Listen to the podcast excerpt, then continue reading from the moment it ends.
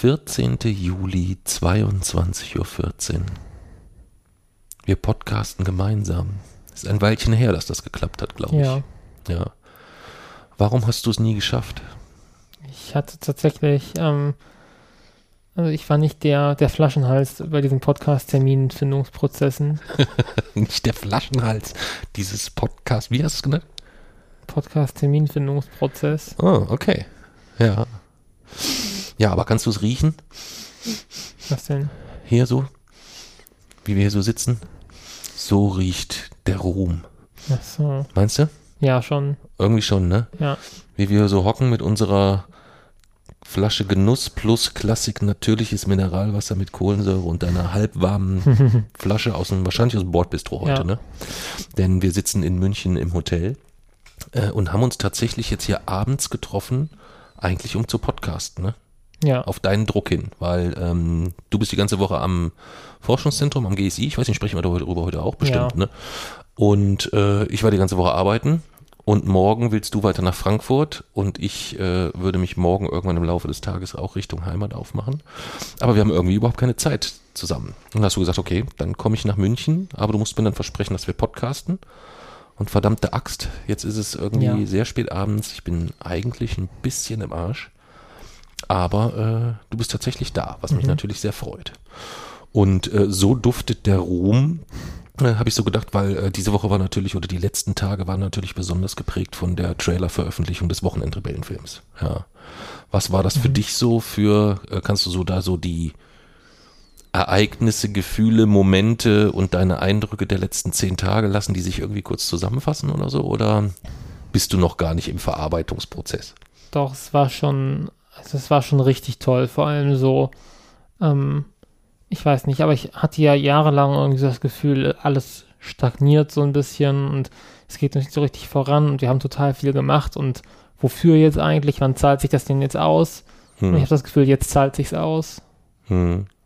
Okay. Ja, spooky, denn ähm, ich habe heute äh, das vielleicht auch gleich als als als als erste Werbe, als müssen wie müssen wir Werbepausen eigentlich ankündigen? Haben wir uns darüber schon haben wir uns darüber schon entschieden? Wie bei Lage der Nation mit diesen din, din, din, din Werbung. Werbung. Ah, nee, wir müssten das schon ein bisschen wochenendrebellischer machen, finde ich irgendwie. Aber egal, wenn es eigene Werbung ist, dann muss man es vielleicht auch gar nicht Nein. ankündigen. Denn ähm, wir haben jetzt entschieden, nachdem äh, der Egon Murks ja so tolle Sachen mit Twitter veranstaltet, und das war ja jahrelang eigentlich so das Medium, wo wir uns so am meisten ähm, interagierend bewegt haben. Äh, und auch Facebook äh, zunehmend ja auch schwierig ist äh, an der einen oder anderen Stelle, beziehungsweise eigentlich jedes Social Media Netzwerk irgendwo so die Problematik mit sich bringt, dass dann einem gegebenenfalls Menschen aus Interesse zwar folgen, wir aber im Umkehrschluss eigentlich nie sicherstellen können, dass gegebenenfalls die Info oder die Neuigkeit oder die Anekdote oder das Erlebnis wirklich bei jemandem landet, weil die entsprechenden Algorithmen der ganzen Netzwerke das eigentlich nicht mehr erlauben, wenn man nicht zusätzlich äh, irgendwie Geld in die Hand nimmt, um das mit Werbung zu unterfüttern. Und aus diesem Grund schreiben wir seit jetzt schon das, die dritte Version heute äh, unseres neuen Newsletters, ähm, den wir über Steady einmal die Woche per Mail rausschicken und wo wir immer jede Woche im Wechseln, eine Woche du, eine Woche ich, erstmal relativ regelfrei so schreiben, was uns zum Teil auch sehr persönlich vielleicht in der jüngeren Vergangenheit beschäftigt hat. Und da habe ich heute versucht, so ein bisschen den Einstieg zu finden, um, um all das zu erzählen, was wir eigentlich in den nächsten Wochen mal erzählen müssten. Auf welch irrem Ritt wir die letzten Jahre waren, äh, welche, welche, welche Höhen es sicherlich gab, aber insgesamt ähm, sicherlich auch äh, eine gewisse Anzahl an sehr, sehr tiefen Tiefen auch äh, in, den, in den letzten Jahren und hat da versucht, so den Einstieg zu finden. Und ich habe dann als Überschrift genommen, äh, ich glaube, es war nicht immer einfach oder irgend sowas. Und als ich dann angefangen habe zu schreiben, ist mir so klar geworden, es wird wahrscheinlich auch nicht so ganz viele Menschen geben, die so auf die letzten Jahre zurückblicken und sagen, das war richtig easy. Ja, Oder? wenige. Wie würdest du so die, wenn du jetzt so die letzten fünf Jahre so versuchen müsstest, nehmen wir fünf, sagen wir mal, wir nehmen 2020 bis 2023, ähm, wie würdest du die so zusammenfassend beschreiben? Ja, die waren nicht irgendwie Also 2020 war noch ganz, ganz in Ordnung. Hm. Ähm, halt, da war eigentlich das Einzige, was gestört hat, dass wir mit Wochenendrebellen nicht mehr vorangekommen sind. Hm. Ansonsten ging mir es persönlich noch ganz gut. Ähm, 2021 war sicherlich was positiv in Erinnerung bleibt, der Schulwechsel. Ähm, aber das war es auch schon an positiven Erinnerungen eigentlich so aus dem Zeitraum. Aber ich habe das Gefühl, 2023 ist deutlich anders. Hm. Ja. Und da ging es mir halt, ähm, also A ging es mir darum, dass ich gesagt habe, naja, du kannst ja eigentlich nicht schreiben, dass es nicht einfach war, weil ähm, das natürlich auch äh, aus unserer grundsätzlich ja doch ähm, eher privilegierten Situation heraus dann immer auch so ein bisschen komisch klingt und letztendlich ja es einfach ein Fakt ist, den wahrscheinlich weit über 90 Prozent der Menschen sagen würden, es war nicht einfach in letzter Zeit. Würde ich mal so schätzen, Ja. oder? Ja, und als ich die Worte gesucht habe, äh, um irgendwie so zu beschreiben, was dieser Trailer mit mir gemacht hat, ähm, da ist mir das so aufgefallen, dass ich bei all diesem gesamten Filmprozess, ähm, ich meine, das geht ja nun schon ein paar Jährchen, äh, mit vielen, vielen kleinen Zwischenschritten von ersten Skizzen, ersten Drehbuchversionen, weiteren Drehbuchversionen, Feedback-Loops, Feedback-Schleifen, ähm, Kontakt zu einem Regisseur zusätzlich, Kontakt zu einer Produktion, Kontakt zu Bühnenbild, Ausstattung, Kontakt zu Tontechnikern und Sound, ich weiß gar nicht mehr, wie sie hießen, heißen die denn Sound? Sound, nee, Soundmanager heißen die gar nicht, jetzt habe ich ganz vergessen. Ähm, aber jedenfalls so, so zu so vielen Menschen. Ähm, und auch wenn dort bei jedem immer so die Leidenschaft und alles vollends zu spüren war, dass die wollen, dass das ein gutes Ergebnis wird, war es immer etwas, wo ich selbst, als ich das Ergebnis gesehen habe, das immer so aus meiner ganz persönlichen Brille betrachtet habe und dementsprechend sehr zufrieden war. Aber die, die Wucht des Feedbacks, also auch diese positive Wucht des Feedbacks, das war eigentlich das, was mich so völlig umgesemmelt hat irgendwie. Oder ja, ich, ich, ich kann das gar nicht beschreiben. Das ist, ich habe mit der, mit den Dimensionen an positivem Feedback nicht gerechnet. Ich habe bestimmt 1500 Facebook-Kommentare in der Woche gelesen Ja. insgesamt.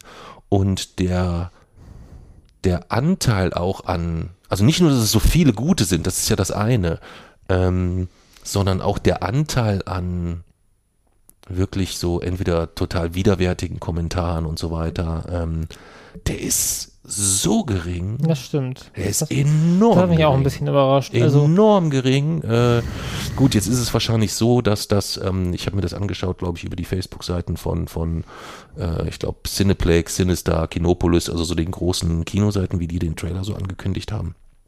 Und die werden das wahrscheinlich auch mit dementsprechend Werbung, also mit so Facebook-Ads unterfüttern.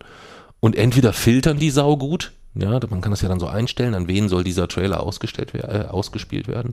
Oder halt, ähm, der Film trifft vielleicht dann doch insgesamt äh, ein sehr breites Publikum, was ich mittlerweile für das wahrscheinlichste Szenario halte. Unabhängig davon, dass es unfassbar gut gemacht ist. Ja. ja. Ja. Hm. Was ist so aus dem Trailer heraus so eine Szene, wo du sagst, das ist, äh, gibt es da so eine Szene, die so für dich heraussticht, so jetzt erstmal so aus dem Trailer heraus, wo du sagst, Mensch, finde ich gut, dass finde ich gut, dass die im Trailer drin ist oder ähm, vielleicht eine Szene, wo du sagst, zu, äh, zu der hast du irgendwie so eine so besondere, du hast zu jeder Szene eine besondere Verbindung, das ist eigentlich eine blöde Frage, aber du weißt vielleicht, was ich meine, so ein bisschen. Ja. Hm, nee, da kann ich keine Szene nennen. Also so eine, so eine einzelne Szene könntest du, könntest, könntest du nicht nennen. Ja. Gut, ist auch, äh, ist ja auch ein bisschen schwierig und ähm, also für mich ist so ein bisschen äh, die Szene und die finde ich dahingehend schön, weil sie äh, den auch sehr viel äh, zusammenfasst ist, äh, wie du mit Opa, wie, ich sag dann immer, wie du mit Opa, ist das okay Ja. oder soll ich lieber sagen, wie der Herr Krohl mit dem Herrn, mit dem jungen Herrn Andresen oder so, das ist ganz, eine ganz, ganz spooky Situation. Äh, also wie du mit deinem Opa auf der Couch sitzt und äh, er dann sagt, der Jason ist schon so gut, wie er ist. Ja. Ähm, das finde ich eigentlich ist so die, die, die, die, die starke Szene, die ich natürlich kannte vorher, Mhm. aber die so für mich aus dem Trailer heraus nochmal eine ganz, ganz andere Wirkung bekommen hat, weil es sehr, sehr schön ganz, ganz viele essentielle Bestandteile des Films zusammenfasst, finde ich. Ja. Ja. Hm. Ja, jedenfalls hat mich diese, diese Wucht positiv beflügelt insgesamt, muss ich sagen. Ja. Hm. Also, ja, es war, also, es hat, also, ich sag mal, mich hat der kleine Anteil an negativen Kommentaren überrascht, aber die Menge, also die absolute Menge an positiven, also fand ich schon irgendwie erwartbar bei dem Trailer. ähm, ja, ja, natürlich, irgendwo schon. Äh, und es ist ja auch, äh, man darf das ja eigentlich gar nicht erzählen. Ähm, äh, aber es ist ja auch etwas, was wir im, oder was du sehr schön und sehr eindrücklich in, in, in unserem neuen Buch Chaos auf Augenhöhe beschreibst, diese, diese unfassbare Qualität, die wir beiden dahingehend ergänzend einbringen, dass es immer wieder Situationen gibt, denen eine gewisse Langfristigkeit unterliegt und du dann immer prognostizierst, wie das ausgeht und es ist ein stets sehr positives und sehr erfolgreiches Ende, während ich dann immer sage, hm, ja, ich weiß nicht, so der Zweifler und Haderer bin und am Ende hast du immer recht.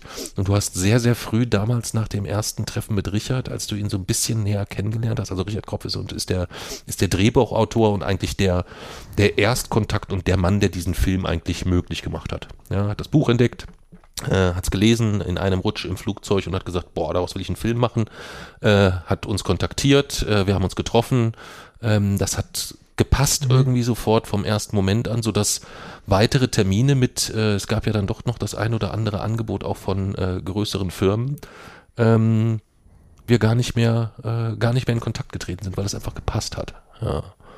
Und ähm, du hast sehr, sehr früh gesagt, das wird richtig gut. Ja. ja. Was, was liest dich, was liest dich daran glauben damals? Du kannst das ja eigentlich dann immer auch irgendwo begründen, so ein bisschen, aber was ließ dich damals so früh daran glauben? Es kann ja nicht sein, dass du da so einen, so einen Richard sitzen siehst und sagst, ja, kriegt er hin. Naja, wir haben oder, ja oder mit ihm gesprochen so.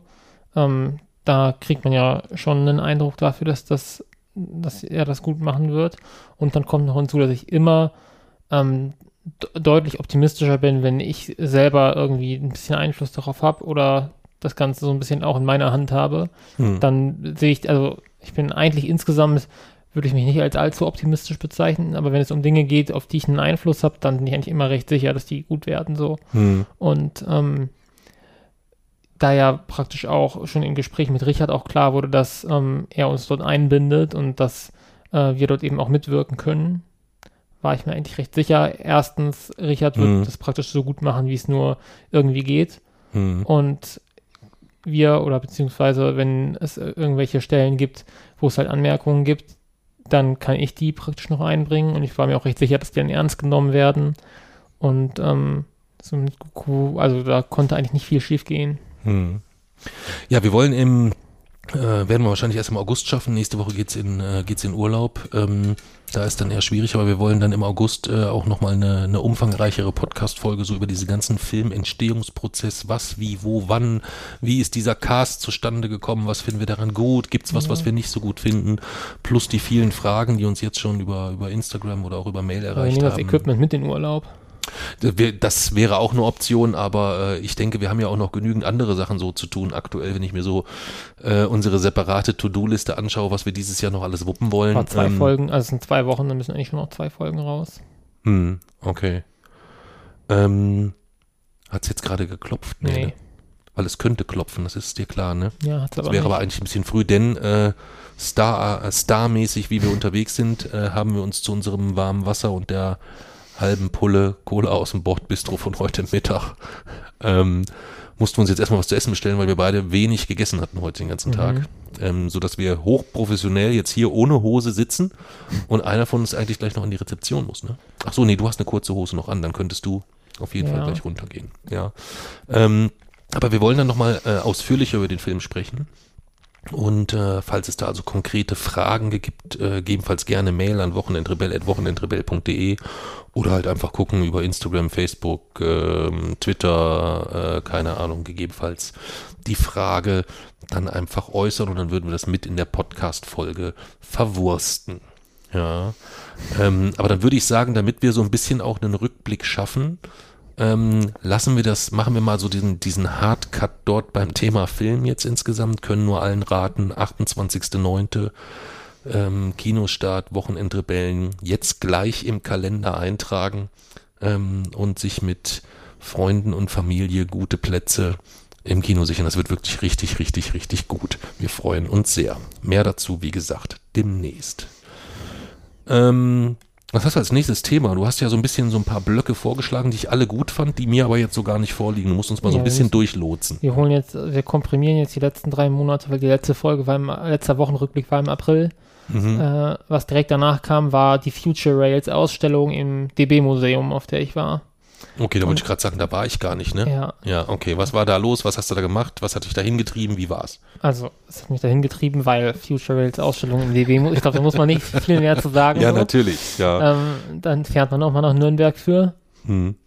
Ähm, ja, und ich wollte vor allem, es war irgendwie, also auf der einen Seite ist natürlich vom Thema her ist total krass, weil Züge und ähm, das ist erstmal, denke ich, logisch, dass mir das gefällt. Aber es war auch sehr, es hat irgendwie sehr nachdenklich gemacht, weil thematisch ging es praktisch darum, wie, ähm, wie praktisch mal, also welche, welche Konzepte es in der Vergangenheit für die Zukunft der Eisenbahn gab ähm, und äh, wie das Ganze praktisch hätte anders kommen können, als es jetzt gekommen ist. Hm. Und ähm, wenn man dort praktisch durch, den, durch das DB-Museum geht, bevor man in diese Ausstellung kommt, also sieht man halt erstmal die Vergangenheit, ähm, also die Anfänge der Eisenbahn in Deutschland und Europa. Dann wird man halt schon weh, wehmütig, wenn man dann, so dass sich die äh, Schlafwagen der preußischen Staatsbahn von 1872 anguckt und sich schaut, was für Verbindungen die hatten. Und dann 2023 sind das weniger Verbindungen als 1872. Das ist halt schon, das tut weh. Ja. Ist aber ja eigentlich nur eine, wenn man es ganz nüchtern betrachtet, eine völlig logische Folge politischer Ent- Fehlentscheidungen der letzten Jahrzehnte. Ja, definitiv. Das Ja. haben, wird dort auch beschrieben. Ähm, Aber gut, dass wir heute in 2023 ganz rigoros den Schalter umgelegt haben und äh, jetzt ja schon über viele Jahre mit dem jetzigen, aber auch mit dem Verkehrsminister davor Ja, wirklich ähm, eine deutlich zugfreundlichere Politik und eine logischere Politik vereinlich äh, pflegen und dem äh, Individualverkehr mit fossilen Energien so langsam aber sicher den Garaus machen. hm.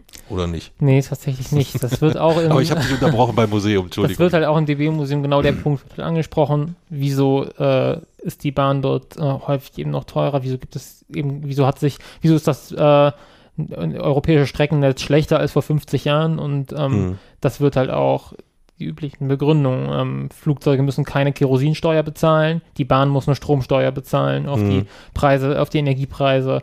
Es gibt keine Mehrwertsteuer für internationale Flugreisen, aber es gibt eine Mehrwertsteuer für Bahntickets. Hm. Ähm, die Bahn muss die Nutzung der Schienen bezahlen und die Trassen. Ähm, sowas wie eine europaweite Maut für Autos gibt es nicht. Hm. Ähm, das sind halt einfach die Unterschiede, dass das indirekte Subventionen sind, praktisch, die dort fließen. Und ähm, als wichtigster Punkt eigentlich, dass die äh, Kosten, die durch ähm, Flugverkehr und Autoverkehr indirekt eben verursacht werden durch Schäden an der Natur, halt durch den niedrigen CO2-Preis nur minimal eingepreist werden. Und ähm, wenn man praktisch den, den Warenpreis auch nehmen würde und ähm, das praktisch, was das CO2 kostet, was entsteht, das mit, mit draufpackt, dann wäre die Bahn natürlich mit Abstand günstiger. Hm. Aber dadurch, dass der CO2-Preis eigentlich so niedrig ist, ist das praktisch Wettbewerbsverzerrung. Hm. Und dadurch ähm, ist die Bahn dort teilweise immer noch nicht konkurrenzfähig. Also das ist so der Grund. Und hinzu kommt Hm. noch die wirre Unternehmensstruktur der Bahn, dass dort teilweise DB Netze Gewinn machen muss per Gesetz und deswegen eigentlich praktisch eine Bezahlung für die Trassen verlangen muss, als wären sie an der Börse und dadurch hat man sich le letztlich ins Gesetz geschrieben, dass die Bahn nicht attraktiv werden darf, so Hm. ungefähr. Ähm, das wird dort alles recht, auch selbstkritisch tatsächlich beschrieben. Hm. Ja, ist auch eigentlich, es ist ja tatsächlich auch nicht auszudenken, was das bedeuten würde, wenn man sehr frühzeitig den wissenschaftlichen Fakten folgend den Hebel umgelegt hätte und sehr rigoros eine langfristige Politik der, der, der, äh, äh, des, der, der Förderung des öffentlichen Nahverkehrs, Ja. aber auch des Fernverkehrs, Trassen, ähm, ähm, aber auch insgesamt so das ganze Schienennetz, Wartung, Pflege, Instandhaltung, Ausbau. Aber es ist ja nicht mal so, dass der Ausbau, oh, dass es kein oder wen, zu wenig Ausbau gab oder zu wenig äh, Wartung und Pflege, sondern es gab ja auch noch massiven Rückbau. Ja. Ja, das ist ja das, das, das völlig irre insgesamt an der ganzen Geschichte. Ja. Ja, diese ähm, Streckenstilllegungen werden dort auch thematisiert und es wird auch genau dieses Thema, was wäre heute möglich, wenn man sich an bestimmten Punkten in der Geschichte anders entschieden hätte. Hm. Wenn man zum Beispiel für den, als man damals den Hochgeschwindigkeitsverkehr mit dem ICE eingeführt hätte, wenn man sich dafür entschieden hätte, ein eigenes Hochgeschwindigkeitsnetz Netz zu bauen, wie in Japan, wo praktisch sich nicht die Mit den Hochgeschwindigkeitszüge Regionalbahnen Genau. ein, eine, eine Schiene teilen müssen. ähm, Hm. dass man dann eben ähm, auch noch ganz andere Fahrzeiten hätte. Oder wenn man sich die Konzepte anguckt, die äh, diskutiert wurden, bevor der Flugverkehr richtig günstig war. Da ähm, hm. war, wurde ja dieser sogenannte, am Anfang der Transrapid und später auch der Hyperloop ja diskutiert. Hm. Ähm, der Transrapid ist ja eine Magnetschwebebahn, die in Deutschland auch entwickelt wurde. Also hm. ähm, da hat man ja richtig Geld in die Forschung gepumpt und hat das Projekt dann aber aufgegeben, als die Flugzeuge günstiger wurden und heute fährt der Transrapid in Shanghai. Hm. Ähm, und hier ist es, hier gibt es eine Teststrecke, die irgendwo hm vor sich hin verrottet. Okay. Dann würde ich sagen, du holst jetzt mal unser Lieferando-Essen mhm. und ich mache hier erstmal Pause. Immer noch 14.07.2023, aber mittlerweile 22.47 Uhr und für dich eine halbe Pizza und für mich einen Burger später. Ja innerhalb kürzester Zeit wenigstens schnell gestärkt was ein bisschen rein, weil wir sind thematisch oder in der Anzahl an, an Punkten für den heutigen Tag, glaube ich, noch gar nicht so ganz weit. Das heißt, nee. es könnte noch ein bisschen dauern, vermute ich mal. Ne? Ja. Wir waren irgendwie beim Transrapid oder ähnliches, genau. glaube ich. Ne? Dann erzähl einfach mal weiter. Ja, wir waren beim Transrapid, ähm, der ja in Deutschland auch mit viel Steuergeld entwickelt wurde und dann ähm, ja, bleibt heute eigentlich nur eine verrottete Teststrecke hm. und in Shanghai fährt er schon seit Jahren.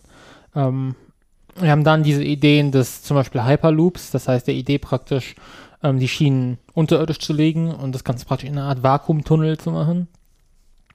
Ähm, sie haben dort mal praktisch einen Stand zum, Trans äh, zum Hyperloop gemacht und haben die Fahrzeiten in einem hypothetischen deutschen Hyperloop-Netz mal ausgerechnet.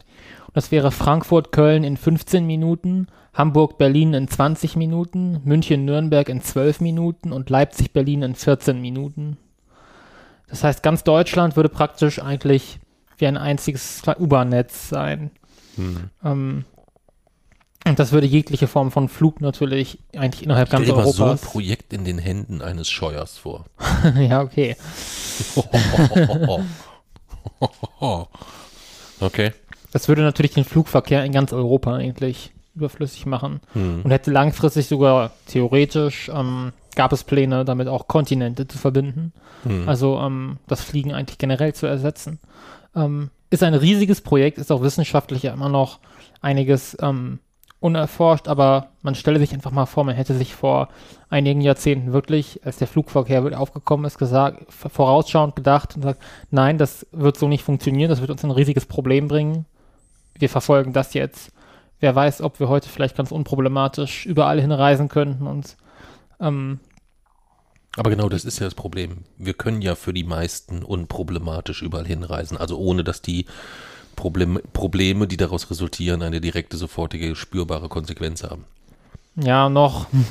ja, ja. Aber das ist, das ist der entscheidende Unterschied. Ja. Das ist der entscheidende Unterschied. Und das werden wir ja, das muss man ja realistisch betrachten. Äh, wenn wir dann äh, uns nächste Woche Richtung Urlaub aufmachen, das geht dann wieder an die bulgarische Ostküste, dann wird man ja auch diesen Unterschied so ein bisschen äh, wieder zu deutlicher zu spüren bekommen, weil es natürlich dann schon auch so ist, wenn wir dann da irgendwie wieder vier, fünf Tage äh, durch unklim mit unklimatisierten Zügen uns quer durch Osteuropa ja. bewegen. So schön das auch immer ist manchmal, ähm, so sehr würde ich es auch genießen können, wenn es jetzt per was auch immer innerhalb von zwei Stunden, und das ist halt momentan mit dem Flugzeug nun mal möglich, ähm, auch zum Ziel gehen. Das ist halt auch so ein Ding. Vor 50 Jahren hätte man die Strecke durchfahren können. Mhm. Ja. Wobei ich bin sehr, sehr fest davon überzeugt und das spürt man ja jetzt auch schon ganz, ganz deutlich. Ähm, ich habe ja jetzt, als ich versucht habe, die, die Tickets zu bekommen für die Fahrt jetzt, äh, wir fahren quasi von München nach Budapest und dann von Budapest nach Bukarest. Das sind quasi die zwei langen Teilstücke, die wir in einem Zug, ich glaube sogar ohne Umsteigen in beiden ja. Fällen machen können. Und ähm, die Tickets habe ich vor Wochen und Monaten schon gebucht. A, eigentlich, weil ich unbedingt ein Zweier-Schlafabteil haben wollte, weil du sonst nicht ohne Maske schläfst. Und das war im letzten Jahr echt etwas, was mir Schiss gemacht hat, ähm, dass du da den ganzen Tag mit Maske im Zug und dann sind wir nachts da noch im Zug, dann musst du nachts mit Maske schlafen oder so. Das war bei den Hitzetemperaturen, ja. war das echt etwas, was, wo ich wirklich Sorgen hatte, dass das äh, Schäden hervor, hervorruft, die wir, äh, die vielleicht auch nicht mehr reparabel sind in irgendeiner Art und Weise. Und deswegen hatte ich sehr früh nach diesen Zweierabteilen geguckt, hatte aber auch parallel immer mal so nach verschiedenen verschiedenen Sachen geschaut und es ist unfassbar krass, wie viel gerade so Wochenende, lange Wochenende etc., wie früh die ausverkauft mhm. sind, wie früh da nichts mehr zu machen ist. Und wenn du an den Schalter gehst und dann gegebenenfalls sagst, entschuldigen Sie, ich würde gern äh, nächste Woche mit dem Nachtzug von dort nach Paris oder sowas, dann lachen die dich aus. Ja. Weil die Nachfrage einfach so um ein Vielfaches den die aktuellen Möglichkeiten äh, überschreitet. Das ist, das ist einfach, das ist einfach total skurril. Also es ist, wird ja künstlich dargelegt. Es ist ja nicht so, dass die Leute nicht wollen. Also trotz der Unattraktivität, die noch vorhanden ist, dass du ewig lange reisen musst, äh, etc äh, machen das ja noch viele Leute. Ja. ja. Ich habe gestern einen Podcast gehört, ähm, den können wir ja mal mit in der, in der Folge unten verlinken. Das war jemand, der hat einen beruflichen Termin in Athen und äh, der hat dann auch gesagt, okay, äh, jetzt ökologisches Verhalten, ich muss, ich mache das jetzt mit dem Zug, ja, und ist dann im Zug nach Athen mhm. und hat dann quasi äh, voll unterwegs aus den Zügen heraus quasi darüber berichtet. Auch eine coole Idee, ja. Also das Podcast-Equipment mitnehmen Ja. und dann unterwegs auch mal sich mit, äh, mit, mit Leuten hinsetzen, fragen und so weiter, äh, fand ich auch sehr, sehr, äh, sehr, sehr amüsant. Aber ich habe dich, dich unterbrochen, aber ich, ich wollte damit nur zum Ausdruck bringen, ich kann es weiterhin nachvollziehen und würde auch Nee, ich kann es eigentlich nicht nachvollziehen. Doch, ich kann es nachvollziehen, ähm, dass man nach Wegen finden muss, dass nicht das eine künstlich so dermaßen subventioniert wird, während gleichzeitig die deutlich logischere Variante ähm, auf, allen, an, auf allen Ebenen irgendwo versucht wird zu behindern tatsächlich. Weißt du? Das sehe ich so als das Problem. Und sie haben dann eben auch ein bisschen Beispiele gezeigt, ähm, wie es auch woanders auf der Welt aussieht, wenn man die Prioritäten anders legt. Ähm, zum Beispiel, die haben dort das, es gibt dort das chinesische Hochgeschwindigkeitsnetz. China hat 2005 überhaupt erst damit begonnen, Hochgeschwindigkeitszüge zu bauen. Ähm, also zum Zeitpunkt, wo das ICE-Netz in Deutschland schon längst ausgebaut war, hat China erst begonnen, einen Hochgeschwindigkeitsverkehr aufzubauen. Mittlerweile, also 2022, hat das eine Länge von 40.000 Kilometern, das längste Hochgeschwindigkeitsnetz der Welt. Ähm, Nachtzüge fahren überhaupt erst ab Strecken von 2400 Kilometern, weil alles darunter an einem Tag gemacht wird. Ähm, das heißt, es ist so, als würde man in Europa mal so eben von Stockholm nach Athen fahren über Nacht. Ähm, das ist halt schon einfach was ganz anderes. Die, es gibt eine Hauptstrecke, Wuhan, Guangzhou, ähm, 1000, 1069 Kilometer in 3 Stunden 16 Minuten. Ähm, Durchschnittsgeschwindigkeiten von über 300 Kilometern pro Stunde. Ähm, so kann es halt aussehen, wenn man die Prioritäten politisch anders auch legt im, Mhm. im Verkehr. Ähm, Ist das ein Shinkansen, der da fährt? Oder? nee, äh, das ist Volksrepublik China, das sind andere Züge. Ach so, ja, ja, okay. Aber, ja, ja, ähm, ich war jetzt gerade bei, bei äh, Japan, weil wir da letzte Woche drüber Ja. gesprochen haben. Ja. Ja, ja, Japan hat es natürlich, das Shinkansen-Netz ist auch nochmal eine, eine Sache für sich. Gut, die haben natürlich auch eine andere geografische Situation und, und, und. Ähm, da hängt schon auch Ja. ein bisschen was. Äh, es ist ja auch nicht so einfach in, oder es ist auch komplexer in Deutschland ein Schienennetz insgesamt erstmal zu entwickeln, Klar. äh, in Anbetracht A der Autohistorie und wenn man wirklich so von der Erreichbarkeit von Dörfern oder sonstiges es so weit Ja. runterbricht. Das Problematische ist halt echt, dass wir schon weiter waren. Das ist, äh, das ist so das, das Deutschland das ist halt relativ zersiedelt. Ähm, es halt, ähm, lässt sich, lässt sich, hätte, sie- würde sich zum Beispiel kein so zentral sternförmig aufgebautes Netz wie in Frankreich, wo Hm. die Strecken alle auf Paris zulaufen und halt auch mit 400 Kilometern pro Stunde. Hm. Das ergebe in Deutschland halt keinen Sinn. Also das muss praktisch dezentralisiert sein, weil es halt viele Knoten gibt. Und mit dem Deutschlandtakt, ähm, selbst wenn man ja nicht praktisch die hohe Geschwindigkeit hat, hat man dann ja trotzdem, wenn er dann mal realisiert wird, ähm, ein insgesamt recht gut ausgebautes Netz, vor allem wenn man sich halt tatsächlich die Anbindung also welche, ich sag mal, wie viele EinwohnerInnen eine, ein, ein Ort haben muss, damit er ins Eisenbahnnetz auf, ange, angebunden ist, da ist Deutschland dann ja doch noch recht gut. ja. Ähm, aber auch Und der, auch das wird uns ab nächste Woche dann wahrscheinlich wieder bewusst werden. ja, genau. Oh Gott, äh, ich da schon wieder Aber selbst der denke. Deutschlandtakt ähm, meinte, da, da äh, der sollte ja eigentlich bis 2030 umgesetzt werden. Hm. Und äh, Wissing hat ja jetzt noch erst ähm, gemeint, dass man ihn vollständig wahrscheinlich erst bis 2070 realisieren können Mhm. wird. Ähm, Ja, es ist so, das ist so verrückt. Das sind alles so Nachrichten, wo sich auch gar keiner mehr aufregt. nee. Äh, Also gestern ähm, oder auch, auch diese Woche mit diesen äh, mit diesen äh, ja mit diesen Mordversuchen mit LKW, Ja. die dort teilweise äh, äh, stattgefunden haben. und du liest dann tatsächlich ähm, Artikel und ähm, was heißt Artikel habe ich zum Glück nicht gelesen, aber du allein die Überschriften und ich weiß, man darf mhm. eigentlich nicht nur Überschriften lesen, aber es sind halt die Form von Überschriften, wo du weißt, okay, du brauchst den Artikel ja, jetzt nicht lesen, ja, weil alleine die diese Fragestellung zu öffnen, da hat sich so eine da ist so eine, das ist keine Diskursverschiebung mehr, das ist eine Diskurseruption, das ist, das ist wirklich, wirklich, wirklich sehr, sehr, sehr übel, was da insgesamt äh, passiert und was auch von vielen äh, Stimmen getragen wird, was, was man, was man wirklich nicht außer Acht lassen sollte, was man wirklich nicht vergessen darf. Ja, das ist, ne, also das äh, ist eine, ziemlich, eine ziemliche Repression und auch der, merkt auch, dass halt der Polizeistaat dort einfach autori also deutlich autoritärer wird. Es werden ja auch Gesetze teilweise schon zur Präventivhaft und Schutzhaft dort einfach verschärft. Ähm, mhm. Das ist schon, vor allem während gleichzeitig in Europa aktuell wieder jeden Tag hunderte Menschen an Hitze sterben. Mhm. Ähm, ich kann also ich kann tatsächlich den, diese, diese Balance praktisch auch der medialen Präsenz von den tatsächlichen, vom Stand der Klimaforschung, von Klimakatastrophen auf der ganzen Welt und diesen Sitzblockaden.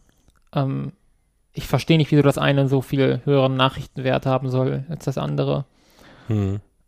Ähm, ja, es ist eine, ähm, ist eine außerordentlich ähm, seltsame Situation, die mich, ne, die mich halt auch so für die Zukunft nicht sonderlich optimistisch stimmt, um es mal nee. vorsichtig zu formulieren. Ja.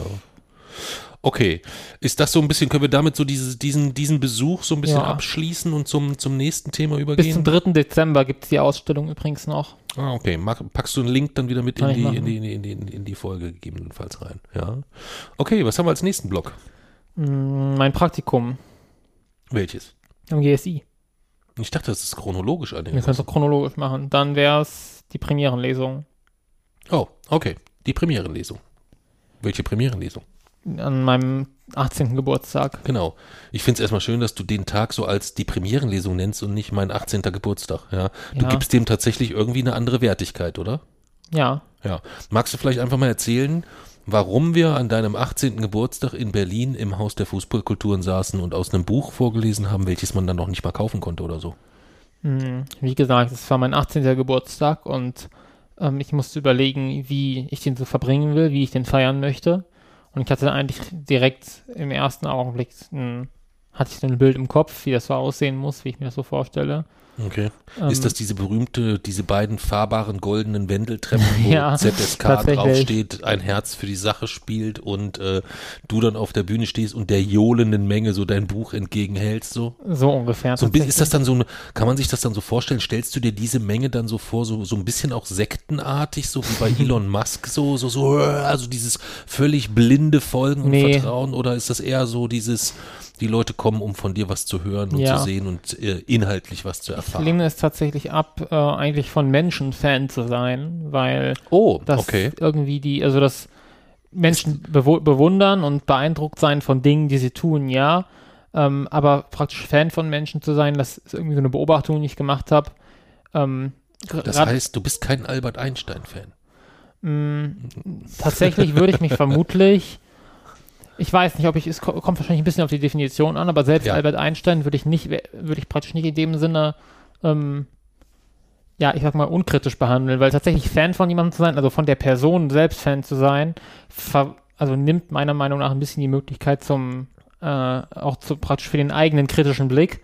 Und ich habe das halt dann auch einfach gesehen von Menschen, die Fan von einer Person sind und die Person macht dann Scheiße, dass ähm, sie das per se nicht nicht, nicht sehen können oder nicht anerkennen können. Also ich, da würde ich dir widersprechen wollen. Ich glaube, man kann schon grundsätzlich erstmal Fan einer, äh, eines Menschen sein und trotzdem gegebenenfalls entweder einzelne Handlungsstränge kritisch zu hinterfragen, kritisch beurteilen und gegebenenfalls dann irgendwann die Entscheidung treffen, das ist für mich eine, eine, eine Art von Handlung oder sonstiges, wo ich sage, die erlaubt es mir gar nicht mehr, Fan zu sein, weil was ich nicht glaube oder was bei mir auch nicht funktioniert, ist so dieses, dieses Werk und Künstler trennen und so weiter. Das funktioniert ja. bei mir auch, auch nur schwer, muss ich sagen. Ich sehe es halt allgemein kritisch von Leuten, von, von Personen wirklich mhm. Fan zu sein.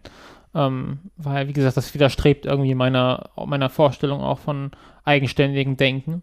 Mhm. Ähm, deswegen würde ich das so nicht sagen, sondern ich will, äh, dass praktisch die ähm, Menschen, die mir so, die mir folgen und die mir zuhören, dass die ja auch, dass die selbst darüber nachdenken, was ich sage. Also du wolltest die Menschen eigentlich, dass dir hauptsächlich die Menschen folgen, die noch in ihrem Bio, Facebook-Bio-Profil drin haben, denkt noch selbst.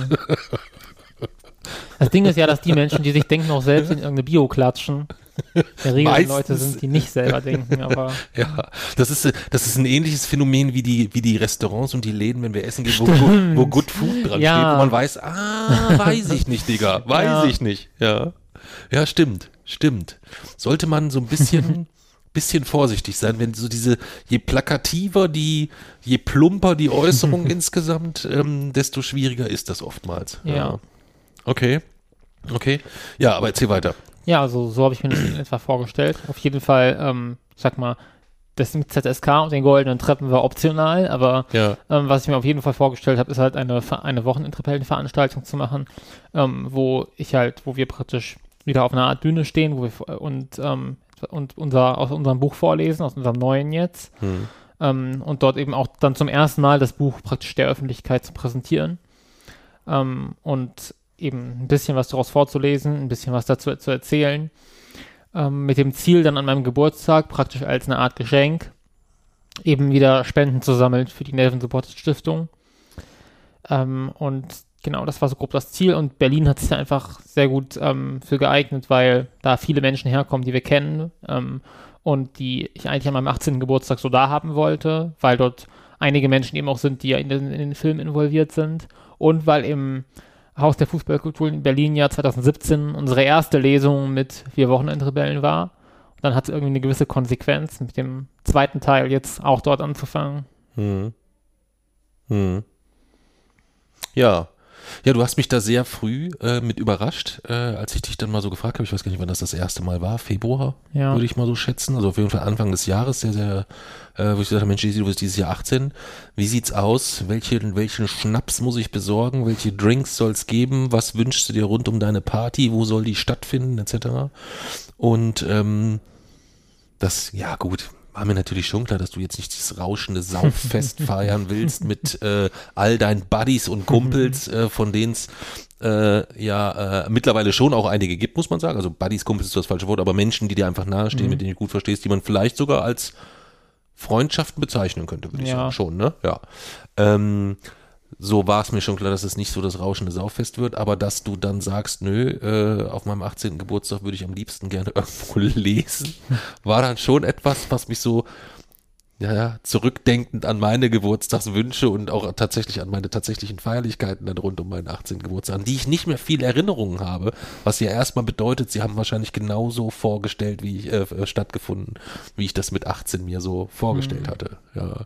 Aber du wolltest eine Lesung und wir haben dann äh, einmal Kontakt auf zum, äh, genommen zum Marius mit dem wir äh, parallel immer mal so lose in Kontakt stehen äh, und äh, der wiederum den Kontakt zu Michael Stoffel, einem äh, Groundhopper, der auch ein äh, äh, auch ein sehr amüsantes Buch geschrieben hat, äh, würden wir alles mal ähm, auch mit unten äh, verlinken. Ich glaube 90 Minuten um die Welt heißt das, wenn ich mich jetzt nicht äh, total, ich hoffe, ich habe mich jetzt nicht verhauen, aber ich meine, es, es heißt 90 Minuten um die Welt oder 90 Spielen um die Welt. Nee, 90 Minuten 90 um die Welt Minuten, ich. ähm, und beschreibt äh, ja doch mir eher recht große, angstmachende Groundhopping-Szenarien, die äh, uns Kasachstan. wahrscheinlich, äh, die uns wahrscheinlich auch noch irgendwann mal bevorstehen, äh, wenn du da erstmal Lunte gerochen hast. Ja.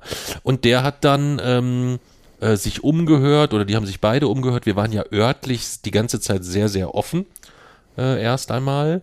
Und ähm, es war dann dahingehend amüsant, dass wir am Schluss im, äh, dann doch im Haus der Fußballkulturen gelandet sind, ähm, mit Unterstützung von Gesellschaftsspiele e.V. und von Jugendkulturen e.V. und dem äh, Bundesamt für politische Bildung. Aber ähm, es war dahingehend irgendwie äh, ein, bisschen skurril, weil wir dann im Haus der Fußballkulturen gelandet sind. Ja, wo wir A schon mal waren, aber damals ja organisiert von Brot und Spiele, beziehungsweise vom Jochen äh, den wir seit, äh, der uns seit vielen, vielen Jahren schon begleitet äh, und ähm, ja, der eigentlich so auch sowas wie ein Wochenendrebellenfreund geworden ist, würde ich, äh, würde ich mal sagen, oder ein Freund der Familie, sagen wir es so, so passt es vielleicht noch am besten. Ähm, der das ja dann auch, den hätten wir ja auch direkt eigentlich ansprechen können, hatte ich dann so später Ja. gedacht. So, aber da wusste ich ja auch noch gar nicht, dass wir in Berlin landen, sondern wir haben ja eigentlich vorgegeben, es muss an dem Datum sein. Wir wollten es dann auch, äh, äh, wolltest du es konsequent durchziehen, äh, hast dich da nicht drauf eingelassen, dass das vielleicht doch einfach um einen Tag verschieben, um den deinen tatsächlichen Geburtstag mit der Familie zu feiern, denn ähm, es stand die ganze Zeit die Diskussion an, dass du sagst, naja, ich möchte jetzt irgendwann auch mal diese 50.000 Euro Hürde knacken, ähm, was die Nevin Subotic Stiftung angeht. Ähm, und das hast du dann tatsächlich den Abend dann auch geknackt, was vorher klar war so ein bisschen, weil wir den, äh, 49.700 Schlag mich tot Euro äh, schon sehr, sehr nah dran waren. Ähm, aber äh, nichtsdestotrotz, jetzt mal ganz im Ernst, vor fünf Jahren im Haus der Fußballkulturen, als die erste Lesung rum war, hättest du da jemals gedacht, dass wir da so viel Geld irgendwann für die Stiftung mit erzielen, mit, mit einfach nur mit dem Erzählen unserer eigenen Geschichte? Irgendwann ja. Okay. Ähm, fünf Jahre später, so weit habe ich zu dem Zeitpunkt vielleicht noch nicht gedacht. Ich war mir sicher, dass wir die 10.000 schaffen Hm. und auch, dass das schneller gehen wird, als es nach der ersten Lesung mit den 147 Euro Hm. zu erahnen wäre. Also, dass es jetzt keine zehn Jahre dauert, um die ersten 10.000 voll zu kriegen, das habe ich mir schon gedacht. Ähm, ich habe mir auch gedacht, ich wusste auch schon, dass es danach weitergeht. Ähm, dass es dann ja mit Ausnahme von allem ab 2020 so schnell weitergeht, dann das ähm, hätte ich nicht ausgeschlossen, aber war ich jetzt auch nicht absolut sicher. Hm. Jetzt ist es so, was mir so aufgefallen ist, ähm, wir haben sehr oft immer über diese, über die Summen und über diese Zielsetzungen gesprochen. Ähm, magst du vielleicht einfach nochmal kurz zusammenfassen? 50.000 Euro für die Nevin Subotic Stiftung. Was, passiert jetzt damit? Was, was, was heißt das konkret? Welche, welche, welche Wirkung kann man damit erzielen? Das ist ja dann doch wahrscheinlich dann, ist das etwas, was, was einen greifbaren Wert hat irgendwo oder? Ja, also es ist ja so, dass ähm, die ins, insgesamt die Zahl der Menschen, die keinen Zugang zu Trinkwasser hat, liegt ja bei über ähm, 770 Millionen noch. Ähm, der, das Ding ist, dass sich praktisch mit den, also da der Bürgerkrieg in Äthiopien jetzt erstmal beendet ist, kann das Geld eingesetzt werden in Tigray, wie es ursprünglich auch vorgesehen war. Ähm, und dort äh, werden dann eben Brunnen und äh, sanitäre Anlagen errichtet.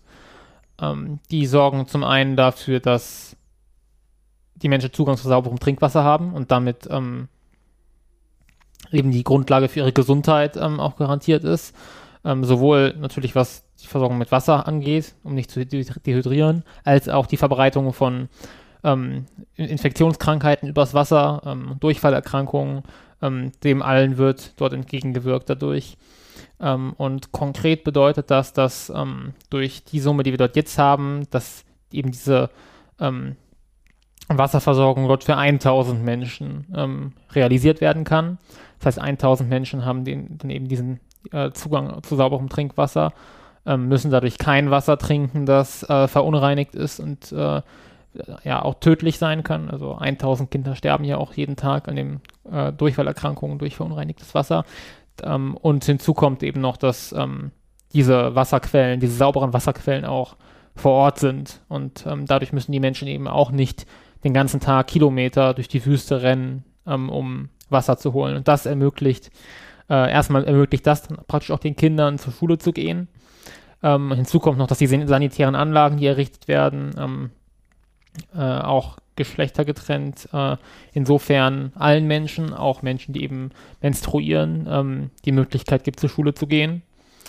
Ähm, und eben nicht nur den äh, Cis-Jungs. Und genau, das ist praktisch das, äh, was das Ganze bewirkt für 1000 Menschen jetzt. Das ist in Anbetracht der 770 Millionen nicht viel, aber es ist definitiv eine greifbare Verbesserung.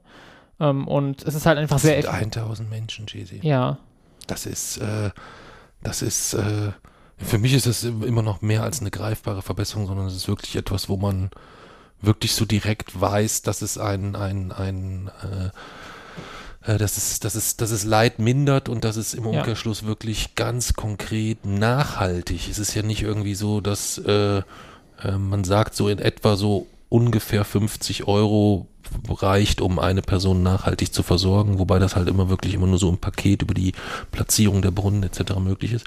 Aber ähm, das ist halt nachhaltig, ne? Also das heißt, äh, das ist wirklich ähm, etwas, äh, nicht etwas, wo ähm, man kurz irgendwie geholfen hat oder so. Äh, und von daher finde ich das mega beeindruckend, weil es ja, wir haben nichts gemacht, außer unsere Geschichte erzählt. Ja. ja ein bisschen Zug gefahren noch und ähm, ja, äh, aber nichtsdestotrotz ähm, das haben wir deiner Hartnäckigkeit zu verdanken. Ja. Ja, dass du mir immer auf den Senkel gegangen bist äh, und gesagt hast, wir müssen da dranbleiben. Ja. Ja, ich meine, es kann natürlich nur ein Anfang sein, aber ich bin Klar. trotzdem schon, ich bin auch, also ich, beim Er- Erreichen der 50.000 war ich tatsächlich auch ein bisschen ähm, stolz. Hm. Ähm, und es kommt ja auch noch hinzu, dass es einfach eine sehr effiziente Verwendung ist, weil es gibt ja diese äh, Ziele für nachhaltige Entwicklung der Vereinten Nationen. Ähm, und ähm, man hat dort halt einfach vier Ziele, die praktisch, also einmal die Versorgung mit sauberem Trinkwasser und Sanitäranlagen selbst ist ein Ziel.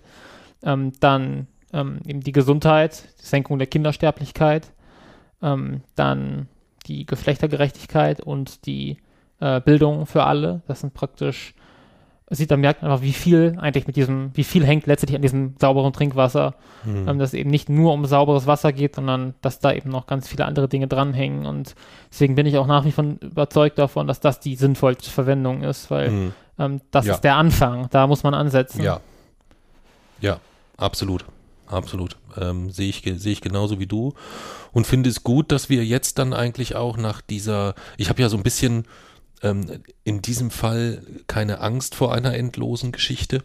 Aber was mich so ein bisschen immer, ähm, ach, nicht gestört ist das falsche Wort, was immer so ein bisschen mitschwang, war für mich so ein bisschen dieses Problem so, wir hatten dann die 10.000, dann hast du die 20.000 angekündigt. Also, dass das immer so einfach sich nur so auf so eine Euro-Summe Mhm. bezog, äh, ohne dass man da immer so wirklich ein konkretes Gefühl dafür bekommt, was passiert damit eigentlich, so sehr man auch informiert etc.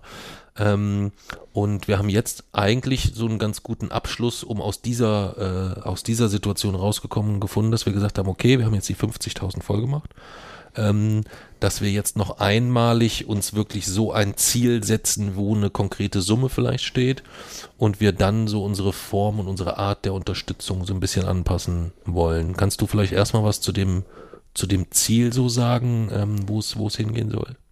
Ja, das ähm, neue Ziel, das wir jetzt erreichen werden, sind 100.000 Hm. ähm, und auch die werden wir, es wird schneller gehen als die ersten 50.000, die Mhm. zweiten 50.000, da bin ich mir ziemlich sicher. Das würde ich mir wünschen, ja. Und ähm, ja, dann wären das 2000 Menschen, für die wir das Ganze garantieren werden. Hm. Das werden wir auch schaffen, da bin ich mir zu 100% sicher. Und dann, ähm, ja, wird man, ich meine, man sieht ja, wenn man diese Zahl 770 Millionen sieht, dass wir das Problem nicht lösen werden, indem wir das Stück für Stück weiter erhöhen. So werden wir bei den 770 Millionen nicht ankommen. Richtig. Das heißt, da müssen wir uns dann noch ähm, andere Möglichkeiten überlegen, das Versprechen einer gerechteren Welt einzulösen, wenn wir Hm. damit fertig sind. Ja. Und da haben wir uns überlegt, was heißt, da haben wir uns überlegt? Da haben wir die, äh, die sehr bequeme und sehr glorreiche Idee gehabt, dass wir uns dort einfach gegebenenfalls auch so ein bisschen nochmal an jemanden zusätzlich mit dranhängen äh, möchten. Und zwar ist das der Andi, äh, der, der Andi Zeitler.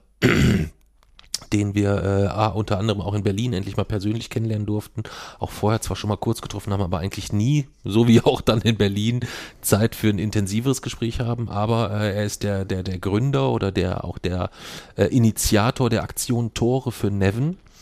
Ähm, quasi eine eine sehr einfache, spielerisch charmante Möglichkeit, die Nevin Subotic Stiftung ähm, über einen längeren Zeitraum mit äh, überschaubaren Summen äh, zu unterstützen, die dann aber doch so in der Gemeinschaft dann plötzlich zu sehr, sehr großen Summen werden können. Also die Grundidee ist einfach, dass man sagt, äh, man hat so seinen Lieblingsverein, äh, wenn man dann mal einen gefunden hat.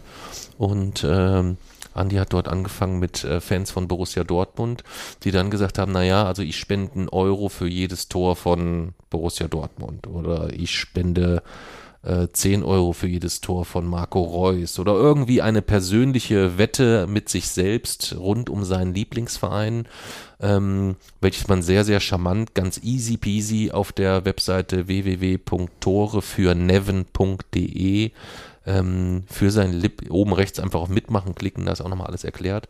Und äh, dann gibt man dort seine Wette ein und dann wird man quasi ganz äh, höflich und freundlich äh, an die Summen, die da gegebenenfalls zusammengekommen sind, erinnert. Und äh, das ist natürlich dann schon auch eine Möglichkeit, wo man mit vielen gleichgesinnten Freunden, Fans der gleichen Farbe ähm, sehr einfach mit einem großen Hebel viel bewegen kann. Und was ich halt nicht verstehe, und das ist etwas, wo ich glaube, spätestens wenn wir jetzt mit unseren nächsten Projekten, die wir, die wir, über die wir dann in den nächsten Wochen sicherlich auch noch erzählen, äh, diese 100.000 Grenze erreicht haben.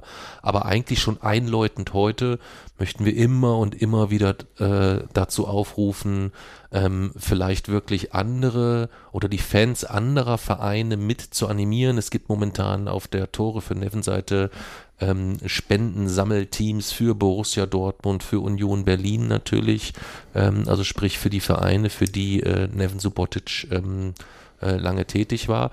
Aber es gibt natürlich auch mittlerweile ein Fortuna Düsseldorf-Team, ähm, welches dort so ein bisschen mit Spenden unterstützt. Was dann letztendlich immer heißt, das sind dann vielleicht drei, vier, fünf, sechs Menschen am Anfang, die dann vielleicht wieder drei, vier, fünf, sechs Menschen animieren, so unter der gleichen Farbe im Fortuna FC oder was auch immer ähm, äh, unter dem Banner ähm, kleine, erfreuliche Freudewetten auf den eigenen Verein einzugehen. Also ähm, klar ist das was anderes, ob man jetzt für jedes Tor von Fortuna Düsseldorf spendet. Da passiert dann nicht so mhm. ganz, ganz viel insgesamt.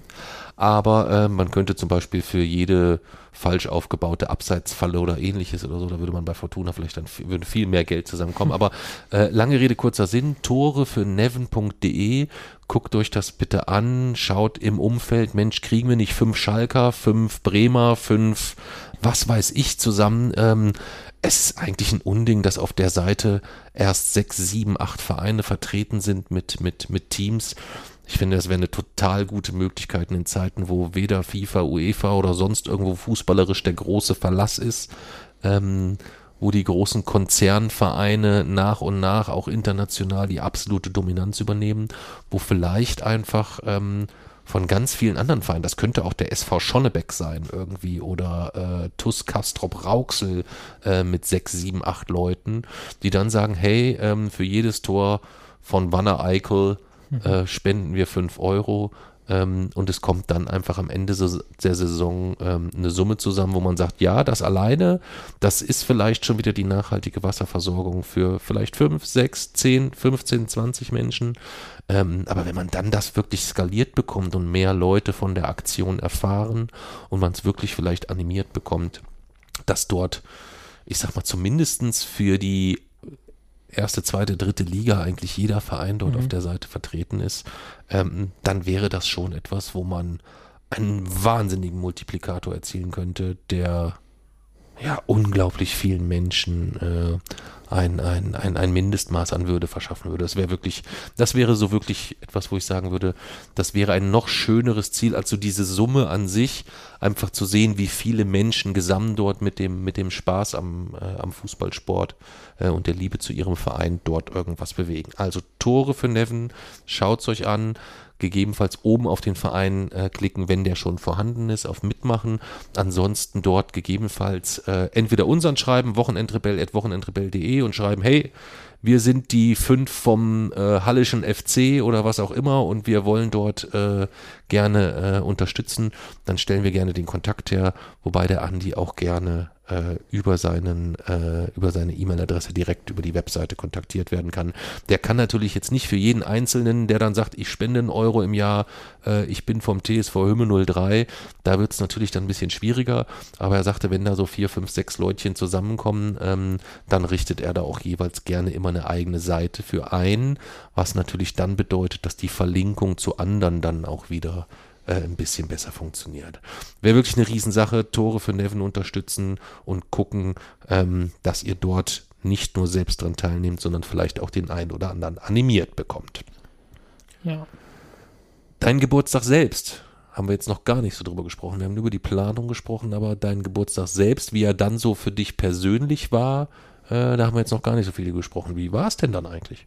Es war ähm, also nah an perfekt ist ja eigentlich ein Ausdruck, der so nicht funktioniert sprachlich. Ähm, aber es war schon extrem, extrem, extrem cool.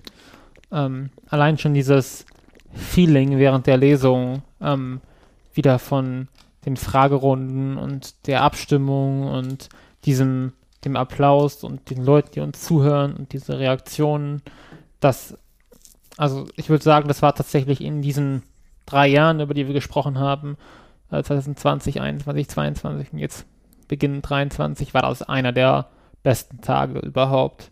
Mhm. Ähm, und es war ja auch, ich meine, der Tag begann ja schon, also so muss ein Geburtstag beginnen in einem Aufenthaltszug der Deutschen Bahn. Stimmt. Ähm, oh ja Gott, das haben wir ja völlig vergessen. Den Tag zuvor war ja in Kassel dieses fürchterliche Unwetterchaos. Wir wollten nämlich eigentlich den Donnerstag los, ja. damit wir den Freitag definitiv zeitig genug da sind und vorbereiten können. Denn äh, es war jetzt nicht so, dass wir das große Programm vorbereitet hatten, um es mal vorsichtig zu formulieren. Ja. Ähm, und wenn man dann plötzlich feststellt, okay, wir haben ein Buch geschrieben, dialogisch, paritätisch verteilt, möglichst chronologisch, aber es war dann doch schwer, irgendwie so die Kapitel zu finden, die sich so einzeln rausziehen mhm. ließen, weil es dann doch ich meine, es sind 73 Kapitel, ne? Und jedes äh, geht so in das andere recht fließend über, finde ich. Ähm, das war nicht so ganz einfach, ja.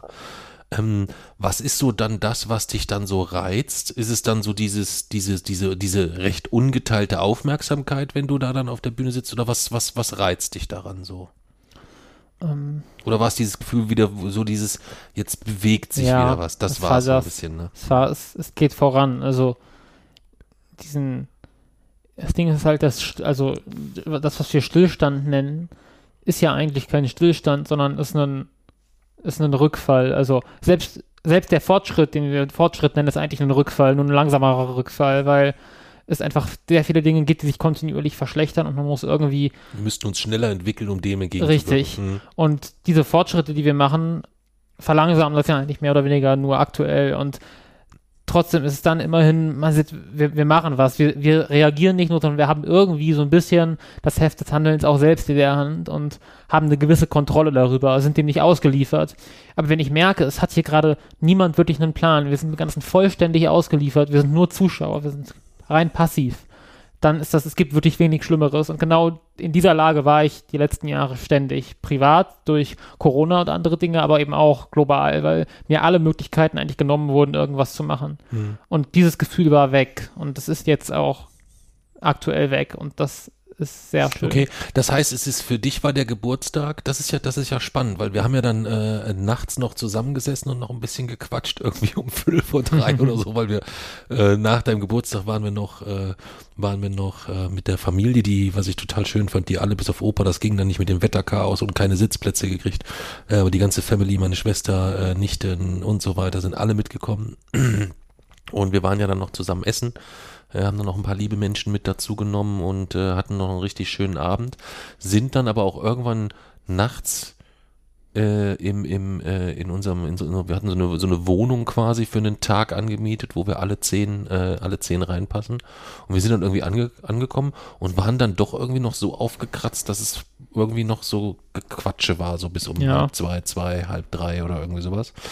Und ähm, da hast du ja schon so ein bisschen die Hoffnung geäußert, dass das nicht nur ein unglaublich schöner Tag war, sondern für dich auch so ein bisschen so der, so eine Art Wendepunkt nochmal ja. irgendwo. Würdest du das jetzt so bestätigt sehen quasi auch, oder? Ja, ich denke schon. Ja, krass, krass. Weil für mich ist es sehr, sehr ähnlich, ähm, ohne da so ganz viel in die Details äh, gehen zu aktuell zu können und vielleicht auch zu wollen. Ähm, hatten wir ja die skurrile Situation, dass sich den Tag zuvor eigentlich die Entscheidung oder die Entscheidung fällen gefällt wurde, nicht ich fällen musste, hm. sondern die Entscheidung gefällt wurde, ob ich nach 23 Jahren meinen Job verliere, ja oder nein. So. Und ähm, das war ja schon auch eine Situation, die auch zu so einer gewissen Anspannung so unter uns sorgte, weil du eigentlich immer ein gewisses Maß an Forderungen, wann bereiten wir das vor für die Lesung, das, das, das, und ich eigentlich mit Kopf und Gedanken und auch mit, mit einfach der Zeit, die ich für gewisse Dinge brauchte, ähm, völlig gefangen war und du dich das sichtlich nervös gemacht hat, dass das jetzt irgendwie so auch dieser Highlight-Punkt für dich, dein 18. Geburtstag, die Lesung, das hat alles gerade noch so geklappt mit äh, Örtlichkeit und, und, und. Ähm, dass das dann äh, vielleicht dann doch in die, in die, sich in die falsche Richtung entwickelt. Ja. Das war für dich eine große Sorge, aber es freut mich umso mehr, äh, wenn das für dich wirklich ein Wendepunkt war. Für mich war es jetzt nicht ein Wendepunkt, aber für mich war es auch ein total schönes Erlebnis. Definitiv einer der Höhepunkte der, der, der, der, der letzten drei Jahre. Für mich war aber der Höhepunkt eigentlich A, auch die Lesung selbst, Mhm. ja. Aber viel schöner war, als du nachts gesagt hast, das war einer der schönsten und besten Tage der letzten Jahre, weil ich ja auch weiß, äh, auf wie vielen verschiedenen Ebenen du dann doch schon auch enorm tatsächlich dann auch mal gelitten hast. Wir Ja. wollten immer in den letzten Jahren das Wort Leid vermeiden, war ja eigentlich immer aus einem anderen Grund, nämlich, dass es da nicht keinen Grund für Leid im Kontext Autismus Ja. gibt. Aber das war schon eine Zeit, wo du gelitten hast insgesamt, aus einem, äh, aus einem völligen, aus einem, aus völligen anderen Kontexten heraus. Ja. Schön. Ja, und es war halt, äh, ich meine, Zito, der Junge, der dich gespielt hat, war da, der hat dir die Torte gebracht, der Ja. Richard war da. Es war ganz, ganz vieles wunder, wunderschön. Wobei, da ertappe ich mich halt immer häufiger dabei, dass ich eigentlich nie so 100% zufrieden bin. Ähm, ich fand es sehr schade, dass wir Sito nicht mehr eingebunden haben und einbinden konnten. Da äh, es lag A sicherlich daran, dass wir so die Planung im Vorfeld, äh, die so ein bisschen wirr war. Du hattest eigentlich mit ihm ein Interview geplant Mhm. und parallel dazu hatte ich geplant, dass er die Torte reinbringt. Und dann war das irgendwie so ungeplant, dass als ich ihn dann, als er ankam, bin ich einmal mit ihm raus, das hast du gar nicht mitgekriegt, äh, und hatte ihn gefragt, wie wollen wir das denn jetzt, äh, jetzt machen? Und ähm, da war eigentlich sein Wunsch, am liebsten würde er nur die Torte reinbringen und sich zu dir setzen und gar nichts sagen. So, Ja. und so haben wir es dann tatsächlich gemacht, worüber ich mir überhaupt keine Birne gemacht habe, weil ich eigentlich ähnlich, das war total cool, ich bin bei ihm genauso vorgegangen wie bei du. Ich habe ihn gefragt, wie er es haben möchte und so habe ich versucht, Ja. das umzusetzen. Aber ich habe mir überhaupt keine Gedanken gemacht, wie wirkt das für die anderen. Und dadurch wirkte Sito natürlich, er kommt rein, bringt eine Torte, setzt sich hin und sagt eigentlich Hm. keinen Ton. Wir fragen ihn nicht mal, wie es ihm geht oder sonst irgendwas oder sowas. Das war unglücklich und, und schade. Und ähm, so die Situation, dass wir dann äh, in, der, in der Fragerunde äh, Richard dann mit nach vorne geholt haben nochmal und ihn dann ähnlich wie Sito nach einem Satz wie bestellt und nicht abgeholt da eigentlich haben stehen lassen, weil es schon Viertel nach neun war Ja. und wir für halb zehn den Tisch reserviert hatten zum Essen und äh, wirklich äh, darauf achten mussten, dass wir da irgendwie äh, pünktlich so rauskommen. Aber das war, das fand ich sehr, sehr schade. Ähm, weil das sicherlich eine total coole Konstellation nochmal gewesen wäre. Wenn man jetzt angenommen, man hätte sich mit Richard und Zito, Ja. stell dir vor, wir hätten noch einen Marc dazu genommen und du machst so eine kleine Runde, wo du einfach so ein bisschen über die Erlebnisse der Film, des Filmentwicklungsprozesses erzählst. Ja, das äh, hätte mich sehr gefreut und ich glaube, das wäre auch für ah, für alle, die da ge gewesen sind, den Abend äh, sehr, sehr spannend und unterhaltsam geworden. Stimmt. Ja. Hm. Aber da, dass das praktisch kom also das komisch wirkt zum Beispiel, ist mir gar nicht aufgefallen. Das Ja, weiß ich, das weiß ich. Ähm, das ist mir auch nicht sofort, also bei Richard ist es mir sofort in dem Moment aufgefallen, als ich so zur Uhr guckte und sagte, hm, eigentlich würdest du den jetzt gerne noch irgendwie ihn noch das erzählen lassen oder das oder ähm, äh, er kam da ja nur wirklich so für, für, für ganz kurze Statements in Frage. Ähm, das war, das war, das war blöd. Bei Sito war es mir auch so in dem Moment erst gar nicht bewusst, weil es einfach das war, was mit ihm besprochen war und ähm, ich mich so auf die Umsetzung konzentrierte. Ähm, habe aber tatsächlich die Wirkung in dem Moment nicht berücksichtigt. Das ist mir erst später aufgefallen. A, gab es ein, zwei Rückmeldungen, die sagten, oh Mensch, schade, ich hätte auch vom, vom, vom, vom Sito gern noch das eine oder andere gehört.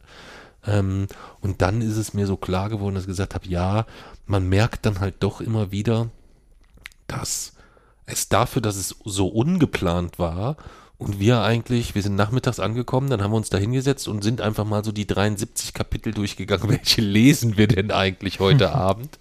Ähm, äh, das war weit weg von einer richtig sauberen Planung, haben dann noch zwei, drei Podcast-Schnipsel äh, gehabt, die wir mit einbinden wollten und eingebunden haben und ähm, hatten eigentlich noch ein wissenschaftliches Experiment, dafür haben wir aber Teile vergessen.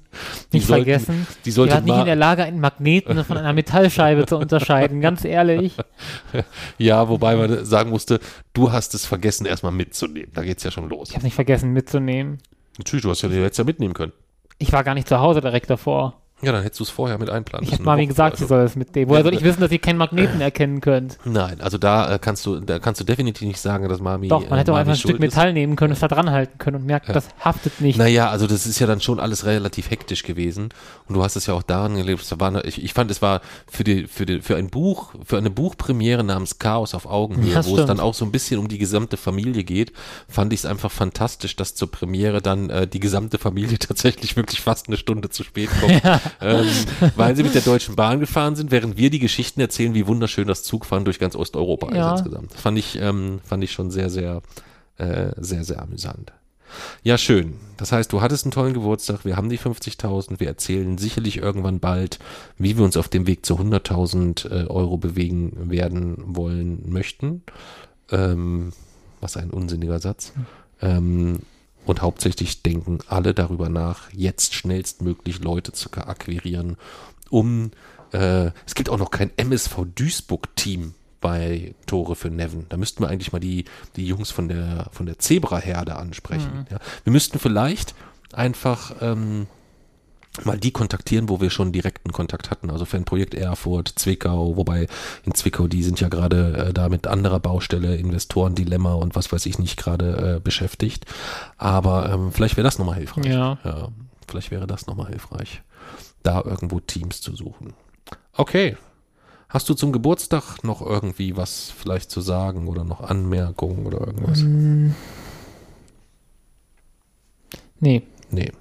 Dann bleibt mir nur vielen, vielen Dank zu sagen, ah, nochmal an den Michael Stoffel, äh, der letztendlich dann so final die, die Kontakte so geknüpft hat, dass das alles geklappt hat, aber auch an die, äh, an das Orga-Team vor Ort und vor allem an die, an die vielen lieben Menschen, die sich dann doch bei relativ gutem Wetter äh, da abends ins Haus der Fußballkulturen aufgemacht haben.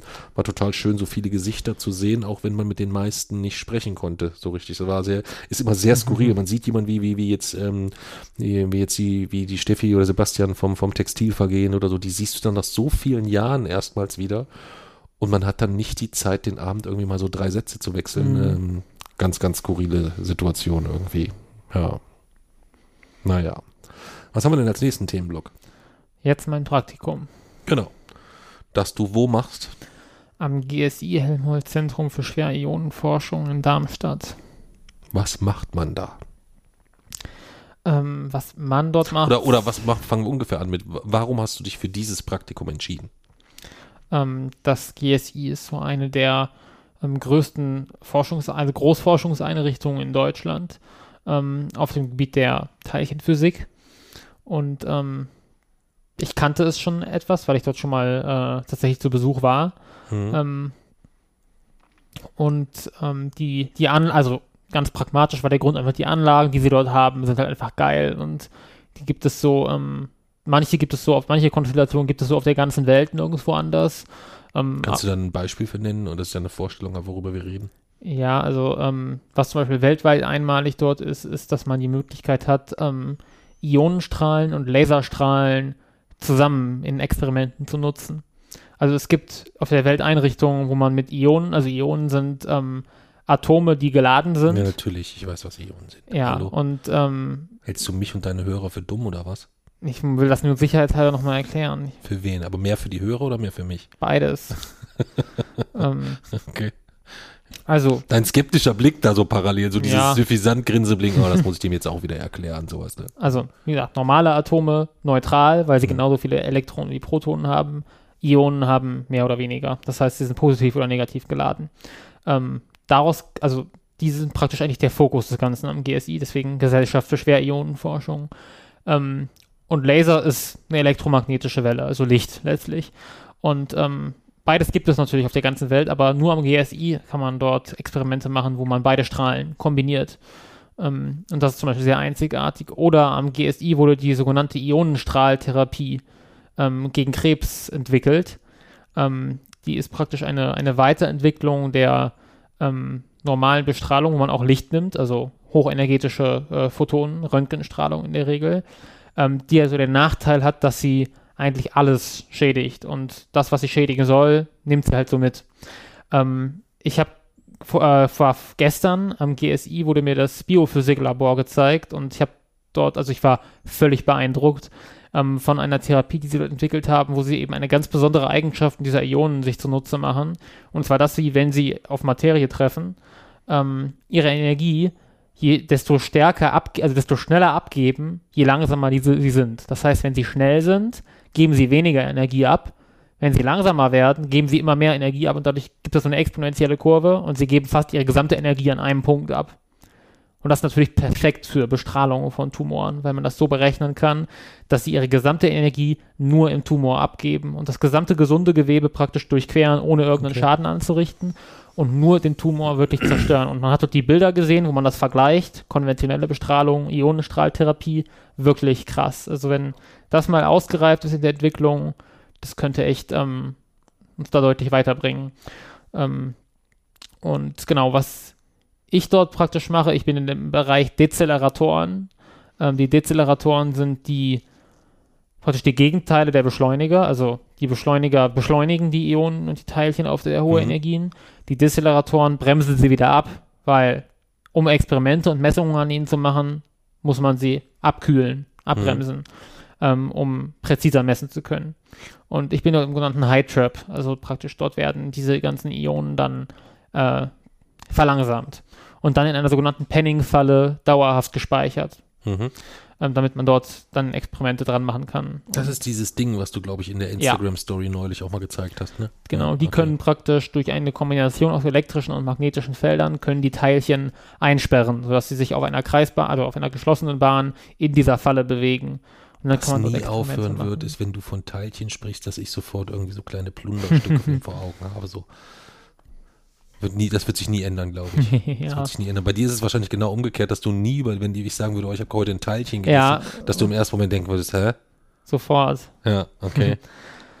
ähm, und das ist halt, also das ist einfach alles extrem cool dort. Sie bauen ja gerade den Fair, also den neuen großen Teilchenbeschleuniger, der noch deutlich größer sein soll als alles, was man dort bis jetzt hat. Und dort soll es auch ähm, dann Forschung zu Antimaterie geben und zu äh, sehr seltenen Isotopen ähm, eben auch von schweren, schweren Elementen. Und dort geht es halt wirklich um die ganz grundlegenden Fragen, woraus ist Materie aufgebaut, ähm, wie sind die schweren Elemente tatsächlich entstanden, was passiert im Innern von Sternen, im Innern von Planeten, ähm, äh, bei Supernovae oder Neutronenstern-Kollisionen. Äh, also es sind wirklich die ganz grundlegenden physikalischen Fragen, die dort geklärt werden. Ähm, in Kombination dann natürlich aber auch mit unfassbar komplizierter Technik, also die ganze Beschleunigertechnik. Ich durfte dort ähm, praktisch am Computer ähm, Strahlverläufe simulieren, ähm, was ja auch, also bevor dort irgendein Bauteil gebaut wird für den Beschleuniger, wird das simuliert und es wird geguckt, was macht welche Anordnung von Magneten und elektrischen Feldern äh, mit diesem, diesem Strahl und da durfte ich auch selber Linsen und sowas simulieren. Ähm, das ähm, ist dann natürlich auch einfach noch ein technischer Punkt und ich durfte halt unfassbar viel sehen. Ähm, und extrem viele Fragen stellen und ähm, das ist halt einfach von der, von der Anlage her ist dort einfach sehr geil. Deswegen wollte ich das am GSI machen. Mhm. Gut, und du hast dann mal wieder Menschen um dich, mit denen du dich fachlich auf Augenhöhe unterhalten kannst, wahrscheinlich auch so ein bisschen, oder? Ja. Mhm. Ja. Weil das ist wahrscheinlich ja auch nicht so ganz einfach, äh, die Dinge, die so in, im, im, im, äh, selbst wenn sie im weiteren Bezug zu deinem Chaos-Forschungsprojekt sind, ähm, da gibt es wahrscheinlich auch im Forschungszentrum nicht unbedingt die Situation, dass du da mit jedem drüber sprechen kannst, ne? Nee, das stimmt. Ähm, mhm. Gut, könnte ich dort sicherlich auch nicht, mhm. ähm, weil Chaosforschung ist halt wieder ein ganz anderes Thema. Ja, ja.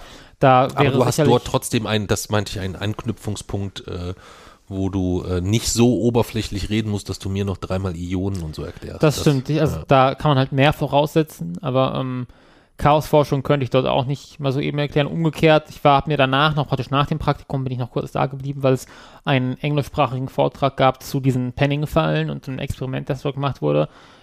Da habe ich auch erst nur 30 Prozent verstanden und muss mir das dann nochmal genauer angucken, alles später. Ähm, mhm. Also das ist immer so, das ist so tief drin, dass man eigentlich keine Chance hat, wenn man sich nicht schon damit beschäftigt, seit Jahren teilweise, dass man da sofort durchsteigt. Und das ist bei anderen sicherlich bei meinem Chaos-Forschungsprojekt so, aber das ist bei mir dann ja auch so von Themen, bei Themen, von denen ich noch nicht gehört habe. Aber ich habe halt zumindest die Möglichkeit, mich in alles reinzulesen, weil ich eben nicht jedes Wort dann nochmal Sonst kommt man ja in so einen Zyklus, dass man praktisch nachguckt, oh, was heißt das jetzt? Und dann liest man sich die Erklärung davon durch und hm, was heißt das jetzt in der Erklärung? Und dann kommt man ja nie weiter. Aber wenn man mhm. halt so ein gewisses Grundwissen hat, dann kann man sich alles irgendwie schon aneignen. Ähm, aber ich habe trotz, also ich habe immer noch sehr, sehr viel gelernt. Ähm, heute war Tag der offenen Tür für Interne praktisch dort, also für MitarbeiterInnen und Familien. Und morgen ist Tag der offenen Tür allgemein für mhm. alle. Ähm, Wärst du morgen von Frankfurt dann nochmal rüber, oder?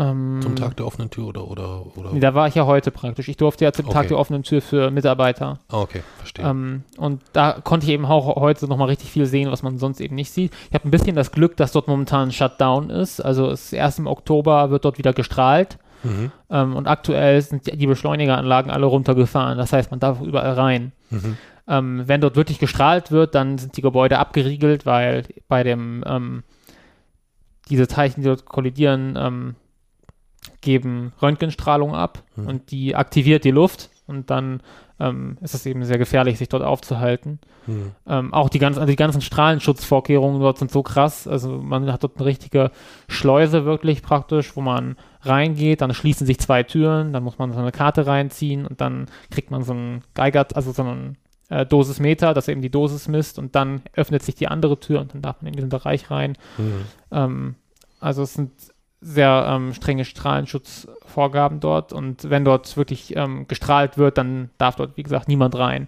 Jetzt, da Shutdown ist, darf man halt, konnte ich halt auch einfach mehr sehen, so. Das war ganz gut. Mhm. Und ähm, ich habe dann eben auch in jedem Bereich, also muss wissen, es gibt so viele verschiedene Bereiche, dass auch eine Person, die in einem Bereich arbeitet, von den anderen Bereichen auch eben nicht die Ahnung hat. Ähm, mhm. Und aber dafür, dass sind halt die Personen in ihren Bereichen sind so drin. Also die, da ist eine Besessenheit auch richtig da und die okay. sind auch richtig, also die sind, haben auch richtig Bock dann so darüber zu reden und Fragen zu beantworten und so. Das ist sehr cool, weil das geht mir dann genauso immer. Und das oft ist es dann so, dass man das so ein bisschen, keine Ahnung, skeptisch beäugt wird, wenn jemand so völlig eine Obsession mit einem Thema hat, aber war halt sehr cool. Ähm, mhm. Wobei ich da gar nicht mehr äh, ich sag da gar nicht mehr Besessenheit. Äh, ich habe von der, von der Mara, von der Wortberatung, kennst ja auch noch, die mit uns schon zwei, ja. dreimal unterwegs war, ähm, habe ich äh, gelernt, kopiert, geklaut. Ähm, die hat in ihrem, äh, äh, in einem ihrer Bücher, als es auch um die Beschreibung ähm, dieses, wenn man das Wort Besessenheit so nimmt, so für äh, seinen Job äh, als Trainer in dem Fall das Wort Beseeltheit benutzt. Und ich mhm. weiß, dass du das Wort äh, Seele zwar an sich nicht meinst, äh, magst, aber äh, ich mag es, wenn etwas so von diese quasi als Ausdruck für eine positive Besessenheit. Eine Besessenheit ja. ist ja ist ja auch immer so ein leichter, äh, äh, leicht unterschwellig auch so ein bisschen äh, Besessenheit, so dieses ein, ein stures, monotones, vielleicht auch manchmal stupide Dinge tun, das äh, geradeausrennen äh, äh, unter äh, ohne Rücksicht auf Verluste etc. wirkt da ja manchmal mit. Ich mag dieses Wort Beseeltheit sehr, sehr, sehr gerne. Stimmt, das hat ja. was. Hat was, ne? Ja. Gut, aber ist halt Mara, ne? Ähm, hm. Einmal so mit Worten umgehen können, das wäre schon, äh, was du wahrscheinlich äh, auch schon, schon, schon sehr, sehr nah dran bist, aber äh, immer wieder unglaublich beeindruckend, lese ich total gerne. Wortpiratin äh, im Internet schauen, macht unfassbar viel Bücher, ja, alle im Mainz 05 Kontext, aber auch schon wieder äh, beeindruckend geradlinig aus ganz vielen unterschiedlichen Blickwinkeln. In Mainz 05 Krimi, äh, über einen der Trainer, ähm, dann die Krimi-Fortsetzung, 111 Gründe, den äh, FSV Mainz zu lieben. Also sie hat den FSV Mainz wirklich aus sehr, sehr vielen verschiedenen Blickwinkeln beleuchtet. Ähm, äh, toller Mensch obendrein, kann man gerne mal so folgen, äh, auch in den sozialen Netzwerken. Aber ich hatte dich ähm, äh, unterbrochen. Ähm, erzähl weiter.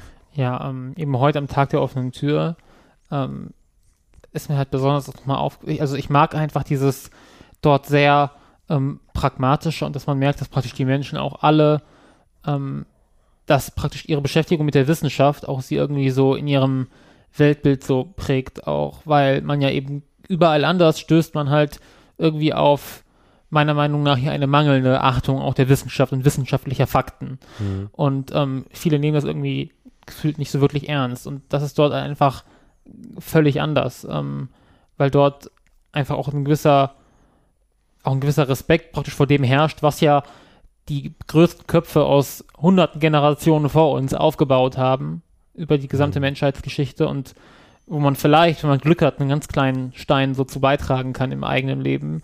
Und ähm, zum Beispiel, ähm, ich habe mir heute praktisch dort, durfte ich mir einen, einen Laser anschauen und ähm, ich habe dann einfach mal gefragt, weil das ja praktisch so das, der Anwendungsbereich ist, über den alle so sprechen, ähm, ob, der, ob sich der Laser dann oder ob dort auch geforscht wird zum Thema Fusionsplasmen. Also wir haben ja in der ähm, wir haben ja mal eine, eine Podcast-Folge tatsächlich aufgenommen, als es dort diesen Durchbruch gab mit der Laserfusion in den USA mhm. ähm, der kein Durchbruch in der Energiegewinnung ja. war. Sondern Wo aber letz, letzte Woche sogar, ja. letzte Woche bei Lanz, ich sitze nachts im Hotel, sepp dann so ein bisschen durch Lanz und da ging es dann so irgendwie ähm, genau um dieses Thema, diese großen Durchbrüche, genau was diesen Punkt angeht. Ich glaube, da habe ich sogar noch, äh, äh, noch, noch nachts getwittert, weil ich so fasziniert war, dass du mir sehr simpel und einfach in der Podcast-Folge erzählt hast, warum das ja, das ist, hat eine gewisse mhm. Spe Spe Spektulari Spektakularität. Spektakularität, was wollte ich jetzt sagen? Spektularität. Spekulatiosität. Ähm, aber äh, es ist jetzt nicht der Durchbruch, wie er so gefeiert wird, weil da noch ein sehr, sehr, sehr weiter Weg äh, zu Eben, und ähm, das ist dort eben auch rübergekommen. Es geht, geht dort um einen Laser, der hat gar nicht mal so viel Energie, aber er schafft es, diese Energie auf einen so unfassbar kleinen Zeitraum zu fokussieren, dass dort eine sehr große Leistung erbracht wird. Ja. Leistung ist ja Energie pro Zeit. Ähm, und es geht um einen sogenannten Femtosekundenpuls. Das heißt, ähm, ja, der Puls, praktisch, das ist ein Laserpuls und der wird ähm, eben tatsächlich imitiert innerhalb von Femtosekunden. Femtosekunden muss man sich vorstellen. Ist ja, du willst also, aber jetzt nicht wirklich mir Femtosekunden. Nein, ich will das veranschaulichen. Was ja, okay. Femtosekunden sind, ist ja. klar, aber ähm, ich will das mal veranschaulichen, wie kurz eine Femtosekunde ist. Ähm, das Licht braucht ja praktisch von der Erde zum Mond etwas mehr als eine Sekunde. Mhm in einer Femtosekunde schafft das Licht weniger als den Durchmesser eines Haares.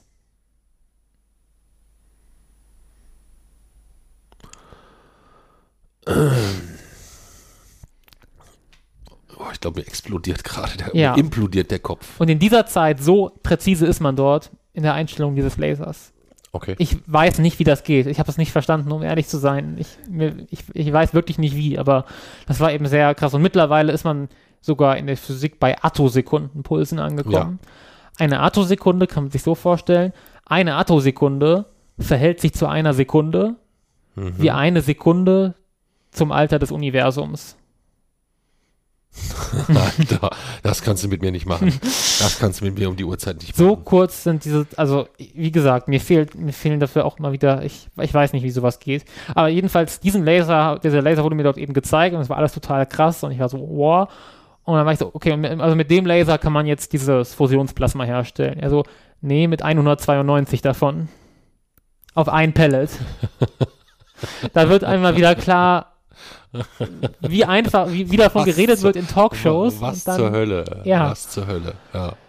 Das ist halt einfach, ähm, da sieht man, hm. wie groß der Unterschied ist zwischen dem, was dort wirklich passiert und dem, wie sich das anscheinend ein Großteil der Menschen vorstellen. Hm. Ähm, ja, auf jeden Fall ist es sehr cool. Ist, ist ein bisschen das Problem mit dem alleine klarkommen so. Mhm. Also man, wer uns auf Instagram folgt, hat ja schon gesehen, dass ich dass dort zu einer Fehlbestellung gekommen ist mit dem Essen und ich dann nach der Arbeit tatsächlich ja. noch nach Kassel gefahren bin, um einen Burger nach Hause zu bringen mhm. und dann wieder zurück. Ähm, sowas passiert dann halt mal. Mhm. ich habe schon sehr viele Sachen verloren. Bis jetzt aber zum Glück alle wiederbekommen. Also innerhalb von einer Woche. ja, diese Woche, aber diese Woche ging es. Du hast Geld verloren am an den ersten, einen und zweit, ersten und zweiten Tag. Ja. Und gestern, ja gut, dein, dein Handy mit der Bahnkarte. Das Ding ist, ich habe das Handy Pässen. vorher schon dreimal verloren, nur wurde es mir immer direkt danach ach, wiedergegeben. Ach so, das habe ich gar nicht mitgekriegt. Mir ist immer irgendwo rausgefallen und jemand hat mir hinterher gerufen. Hm, ja. oh, JC, wir müssen wirklich ja. gucken, wie wir dieses Chaos in den Griff kriegen. Das, äh, das ist ein, also das ist wirklich, ich meine, da wo, wo, wo so viel geleistet wird, ich meine, du ackerst rund ums Buch, du ackerst rund um den Film, es gibt ganz, ganz viele Dinge, an denen du ackerst, über die wir noch gar nicht sprechen dürfen insgesamt. Also es ist wirklich, wirklich, wirklich viel, so viel, dass es mir oftmals auch Angst macht und äh, ich schlechtes Gewissen habe, dass ich gar nicht so viel dazu beitragen kann, wenn ich nach einem langen Arbeitstag dann auch einfach fertig bin wie ein Schwein oder so. Aber dieses Chaos, ne? Oh. Ja. Dieses Chaos macht Das war heute Morgen auch echt, das war so ein, ich, ich weiß nicht, es kommt doch ein bisschen darauf an, wie nachhaltig es war, aber in dem Zeitpunkt hat sich das auch angefühlt wie ein, so, jetzt reicht es mir, da muss was passieren, das geht so nicht. Ja, das ist ja bei dir aber meistens Nein, so schnell verflogen, Das ist ich. bei mir tatsächlich eigentlich nie verflogen, wenn ich das habe. Ich muss Mhm. mal gucken, wie, ähm, wie nachhaltig es ist, aber das war wirklich, weil es ist so oft passiert und Ja, und es kostet ja auch, Ja. also es kostet ja A, deine Zeit, was dich natürlich nervt, aber es ist natürlich auch immer etwas, ähm, wo du sagst, okay, Mami, du musst einen neuen Reisepass beantragen, du musst neu dies, neu dies, neu dies, neu dies. Das ist halt also einfach mit unfassbaren Aufwand verbunden. Und es ist halt zudem absolut irrsinnig, insbesondere äh, jetzt äh, auf Basis der äh, der gegebenenfalls äh, sich irgendwie dann doch irgendwo verändernden beruflichen Perspektive, ähm, wo wir halt auch gucken müssen, dass wir wirklich sauber haushalten und ich kann ja nicht dir irgendwie immer an unterschiedlichsten Geld Stellen Geld an deinem Rucksack etc. verstecken, weil ich weiß, das, was ich dir in die Hand drücke, ist immer eigentlich nur so eine 50-50 Chance, dass du, wenn du aus dem Zug aussteigst, dass es noch da ist. So, Ja. Weißt du? Das ist halt echt total schwierig, ja. Das ist halt echt schwierig. Ja. ja, also dieses ganze Thema so alleine klarkommen, es ist ja jetzt nur noch eine Woche. Und ich meine, ich bin bis jetzt jedes Mal pünktlich zur Arbeit gekommen. Ja, also man muss das Aber- natürlich immer, es ist wie immer eine Sache des Blickwinkels. Also wenn man überlegt jetzt zwei, drei Jahre zurück äh, und man hätte dir gesagt, Jay-Z, du wirst eine komplette Woche im Hotel alleine sein, irgendwo so ein bisschen äh, und wirst dich dort selbst versorgen müssen, klamottentechnisch, aufstehen etc. Alles, was so zum Alltag, das ist ja etwas, was was viele ja auch, auch gar nicht wissen, weil wir da gar nicht so oft drüber sprechen, aber das ist ja auch nichts, äh, nichts Schlimmes. Bei aller, im, im, in, Chaos auf Augenhöhe gibt es ein Kapitel, wo ich da auch, auch drüber schreibe, diese enorme Diskrepanz, wenn man sich mit dir unterhält, über dann vielleicht auch ein wissenschaftliches Fachthema und nur einfach sagt, wow, what the fuck, äh, weil es einfach so herausragend stark ist, wenn man jetzt noch so zusätzlich diesen Altersaspekt berücksichtigt, einem eigentlich so der Kopf implodiert und dann gleichzeitig sich dann auch vorstellt, dass es so ganz viele Dinge gibt, die du sehr, sehr früh auch schon alleine gemacht hast, alleine in Städten unterwegs, auch darüber schreiben wir ja äh, relativ ausführlich. Und gleichzeitig dann aber so diese Situation entsteht, dass du dann irgendwie morgens nicht alleine in der Lage bist, eigentlich zu entscheiden, welche Hose ziehe ich eigentlich heute an, weil du nicht berücksichtigen kannst, ah, wie ist Wetter, wie ist das, weil das irgendwie so in deinem Kopf morgens noch nicht so richtig äh, so alles Ja. zusammengeht oder so. Ähm, aber das ist natürlich dann immer noch so die, die, die Sahne auf der Kirsche. Aber du warst jetzt eine ganze Woche da und es ist ja erstmal so, dass du nicht dort dich dann total unwohl fühlst oder es dir den ganzen Tag dreckig geht. Ähm, du brauchst den ein oder anderen Löffel wahrscheinlich mehr. Aber insgesamt hast du das ja gut hinbekommen. Ja. Ja, aber ich meine, es ist halt auch eine, ähm, Kraft. eine, eine, eine, eine, das heißt eine günstigere Umgebung eigentlich als ähm, so zur Schule zu gehen, weil ich eben in einer fremden Stadt bin. Das Mhm. macht das Ganze irgendwie äh, einfacher. Mhm. Ähm, es ist jeden Tag am Bahnhof. Es ist mittlerweile ist halt eine eigene Routine entstanden. So, ich habe so ein äh, am Darmstadter Hauptbahnhof gibt es so einen Bäcker, der hat die Hälfte nur vegan. Das heißt, dann bin ich immer so jeden Morgen halt exakt dasselbe. Selber Bus, dann dort, dasselbe holen, an denselben Punkt am Bahnsteig gehen. Und dann ist einfach, Okay. gibt es eine eigene Ja, aber das ist Routine. doch, das so. ist doch okay. Das ist doch auch Ja. vollkommen in Ordnung.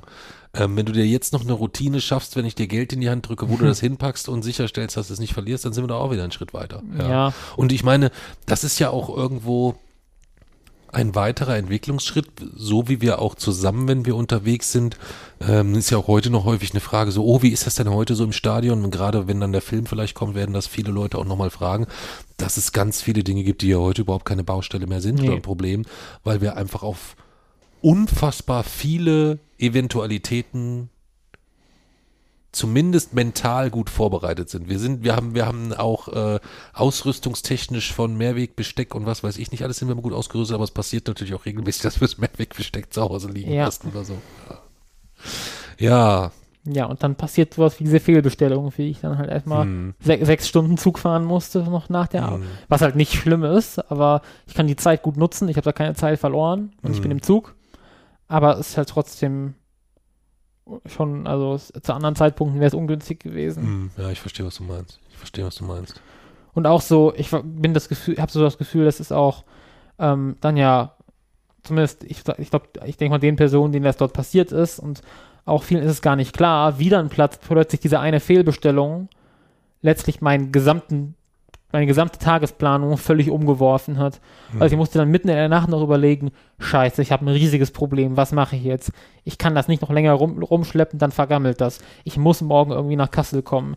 Ich habe aber eigentlich noch, hatte ich noch Therapie und das hat halt alles umgeworfen und ich habe so das Gefühl, dass es vielen so gar nicht bewusst, was das für eine Auswirkung hat, wenn da halt eine mhm. Fehlbestellung kommt. Mhm. Ich weiß, was du meinst. Ich weiß, was du meinst. Ja, es ist passiert, passiert relativ häufig, dass sich da, dass sich manche nicht der Konsequenzen bewusst sind, was bedeutet das und das und das ja. für andere Personen insgesamt, aber äh, bei dir ist das halt schon auch nochmal äh, sicherlich auch, weil es eigentlich auf Basis, ich meine, kein Mensch, also ich kenne sonst wirklich keinen Menschen, der, wenn er sich jetzt was bestellen würde und da würde das Falsche kommen, der nicht das dann einfach, und der würde das so gar nicht essen, aus welchen Gründen auch immer, ethisch, moralisch, äh, verträgt es nicht oder sonstiges, der würde das wahrscheinlich in die Tonne schmeißen, sich aufregen, weil Lieferando beschweren, vielleicht sein Geld zurückverlangen. Aber ich kenne keinen, der dann so viel Aufwand damit versucht äh, oder damit verbringt, dann zu gucken, dass dieses Essen dann noch dem für das dem zugeführt, wofür es gedacht wird, dass es noch irgendwo mhm. verzehrt wird, einen Energiewert bietet für irgendjemanden und dafür sich einfach nochmal so sechs Stunden in den Zug setzt, auf dem Weg das Handy verliert und was weiß ich nicht alles. Es ist, es ist einfach Irrsinn. Wobei natürlich ergänzend dazu kommt, dass ähm, sich da wahrscheinlich auch zusätzlich der Stress der letzten Wochen und Monate natürlich schon auch insgesamt so ein bisschen ja, bemerkbar natürlich. macht. Ne? Ne? Das wird schon, äh, schon mit eine Rolle spielen, ja ja, JC.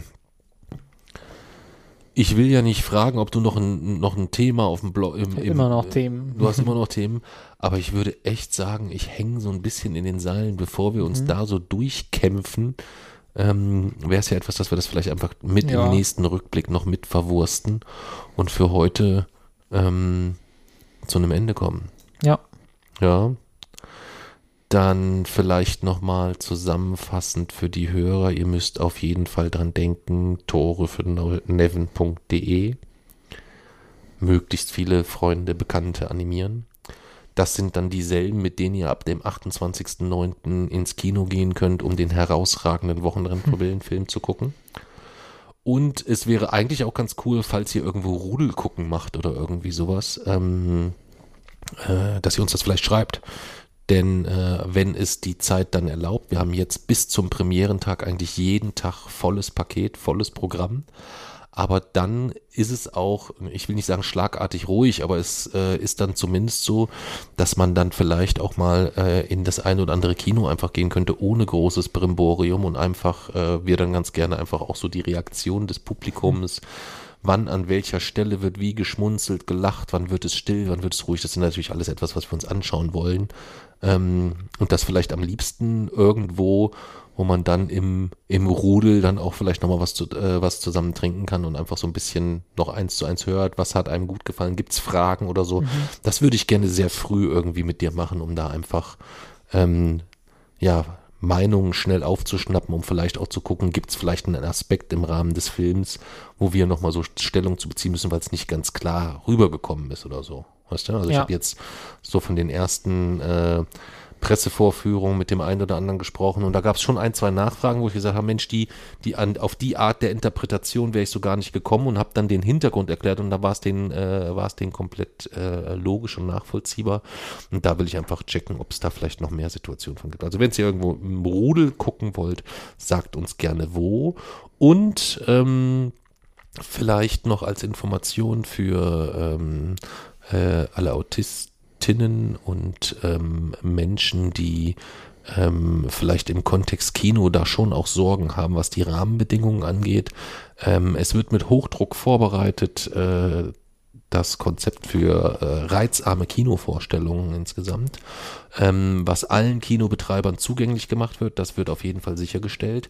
Wo es so ein bisschen Zweifel gibt seitens der Kinobetreiber, ist, ob es dort überhaupt eine Nachfrage für gibt, ähm, die wahrscheinlich tatsächlich nicht da sein wird, weil niemand auf die Idee kommt, dass sich da Kinobetreiber vielleicht tatsächlich zu Gedanken machen. Aber ja, es gibt ein Konzept für reizarme Vorstellungen des Wochenendrebellenfilms, ähm, speziell für, für Autistinnen. Und ähm, da wäre es vielleicht nicht schlecht, noch nicht diese Woche, aber vielleicht so ab nächste Woche, übernächste Woche, durchaus auch schon mal das Kino des Vertrauens anzuschreiben, zu sagen, wie sieht's denn aus mit einer reizarmen Vorstellung des Films Wochenendrebellen ab dem 28.09., ob es da schon Termine gibt. Und wenn die dann sagen, nein, äh, da gibt's keine, dann kann man gegebenenfalls auch mal fragen, warum nicht? Und wenn die dann sagen, ja, wir wissen gar nicht, wie das funktioniert und so weiter, dann äh, teilt uns gerne mit, wo, welches Kino etc. Und dann kümmern wir uns da gerne dann auch persönlich drum, dass dort äh, das entsprechende Konzept zumindest ankommt und unterstützen dort auch dann, sofern uns möglich, bei der Umsetzung. Dann haben wir noch mal den finalen Hinweis auf den Newsletter. Den kann man abonnieren auf der Wochenendrebellenseite wochenendrebell.de. Oben rechts gibt es einen Subscribe-Button, der führt direkt auf unsere Steady-Seite. Wir packen den Link aber auch noch mal hier von der Folge in die Show Notes. Ist ein Newsletter, den wir eigentlich jeden Freitag im Wechsel schreiben wollten. Du hast dann am Dienstag schon entschieden, nö, ich nehme mal den Dienstag ja. oder so. ähm, aber du wärst im Normalfall jetzt nächsten Freitag wieder dran. Meiner geht, äh, mein heutiger Newsletter geht heute Nacht noch raus. Ähm, so dass man dort eigentlich immer so ein bisschen, ich weiß nicht, hast du für dich schon überlegt, wie du diesen Newsletter nutzt oder entscheidest du das von Woche zu Woche spontan? Bis jetzt entscheide ich das spontan. Okay, okay. Ja, ich habe überlegt, ich werde schon eher so, so meinen ganz persönlichen Blickwinkel auf die Gesamtlage so ähm, hauptsächlich immer so ein bisschen das, was ich ganz früher im Blog vielleicht mhm. auch mal geschrieben habe. Ähm, aber jetzt so ein bisschen aus, aus dem Aspekt heraus. Und in den nächsten Wochen wahrscheinlich erstmal Film, Film, Film, Film, Film, Buch, Buch, Buch, Buch, Buch. So, da gibt es ja schon auch noch ja. echt auch viel zu erzählen, ne? Hm. Viel, viel, viel, viel zu erzählen, ja. Ja, magst du die letzten Worte haben? Hm, ich habe eigentlich keine besonderen letzten Worte. Du hast keine besonderen letzten Worte. Ja, dann viel Freude. Ich hoffe, ihr hattet ein bisschen Freude bei dieser Folge. Hat ja ein wenig äh, jetzt gedauert, dass wir das zusammen geschafft haben. Ich traue mich auch gar nicht, jetzt wieder ganz groß anzukündigen, wie diszipliniert wir jetzt Woche für Woche aufnehmen werden. Aber ähm, ja, ich will es halt nicht mehr ankündigen. Du kommst ähm, nächste Woche, treffen wir uns, ja, haben wir doch gesagt, treffen wir uns so in äh, Jackett vor der EZB und Podcast dort.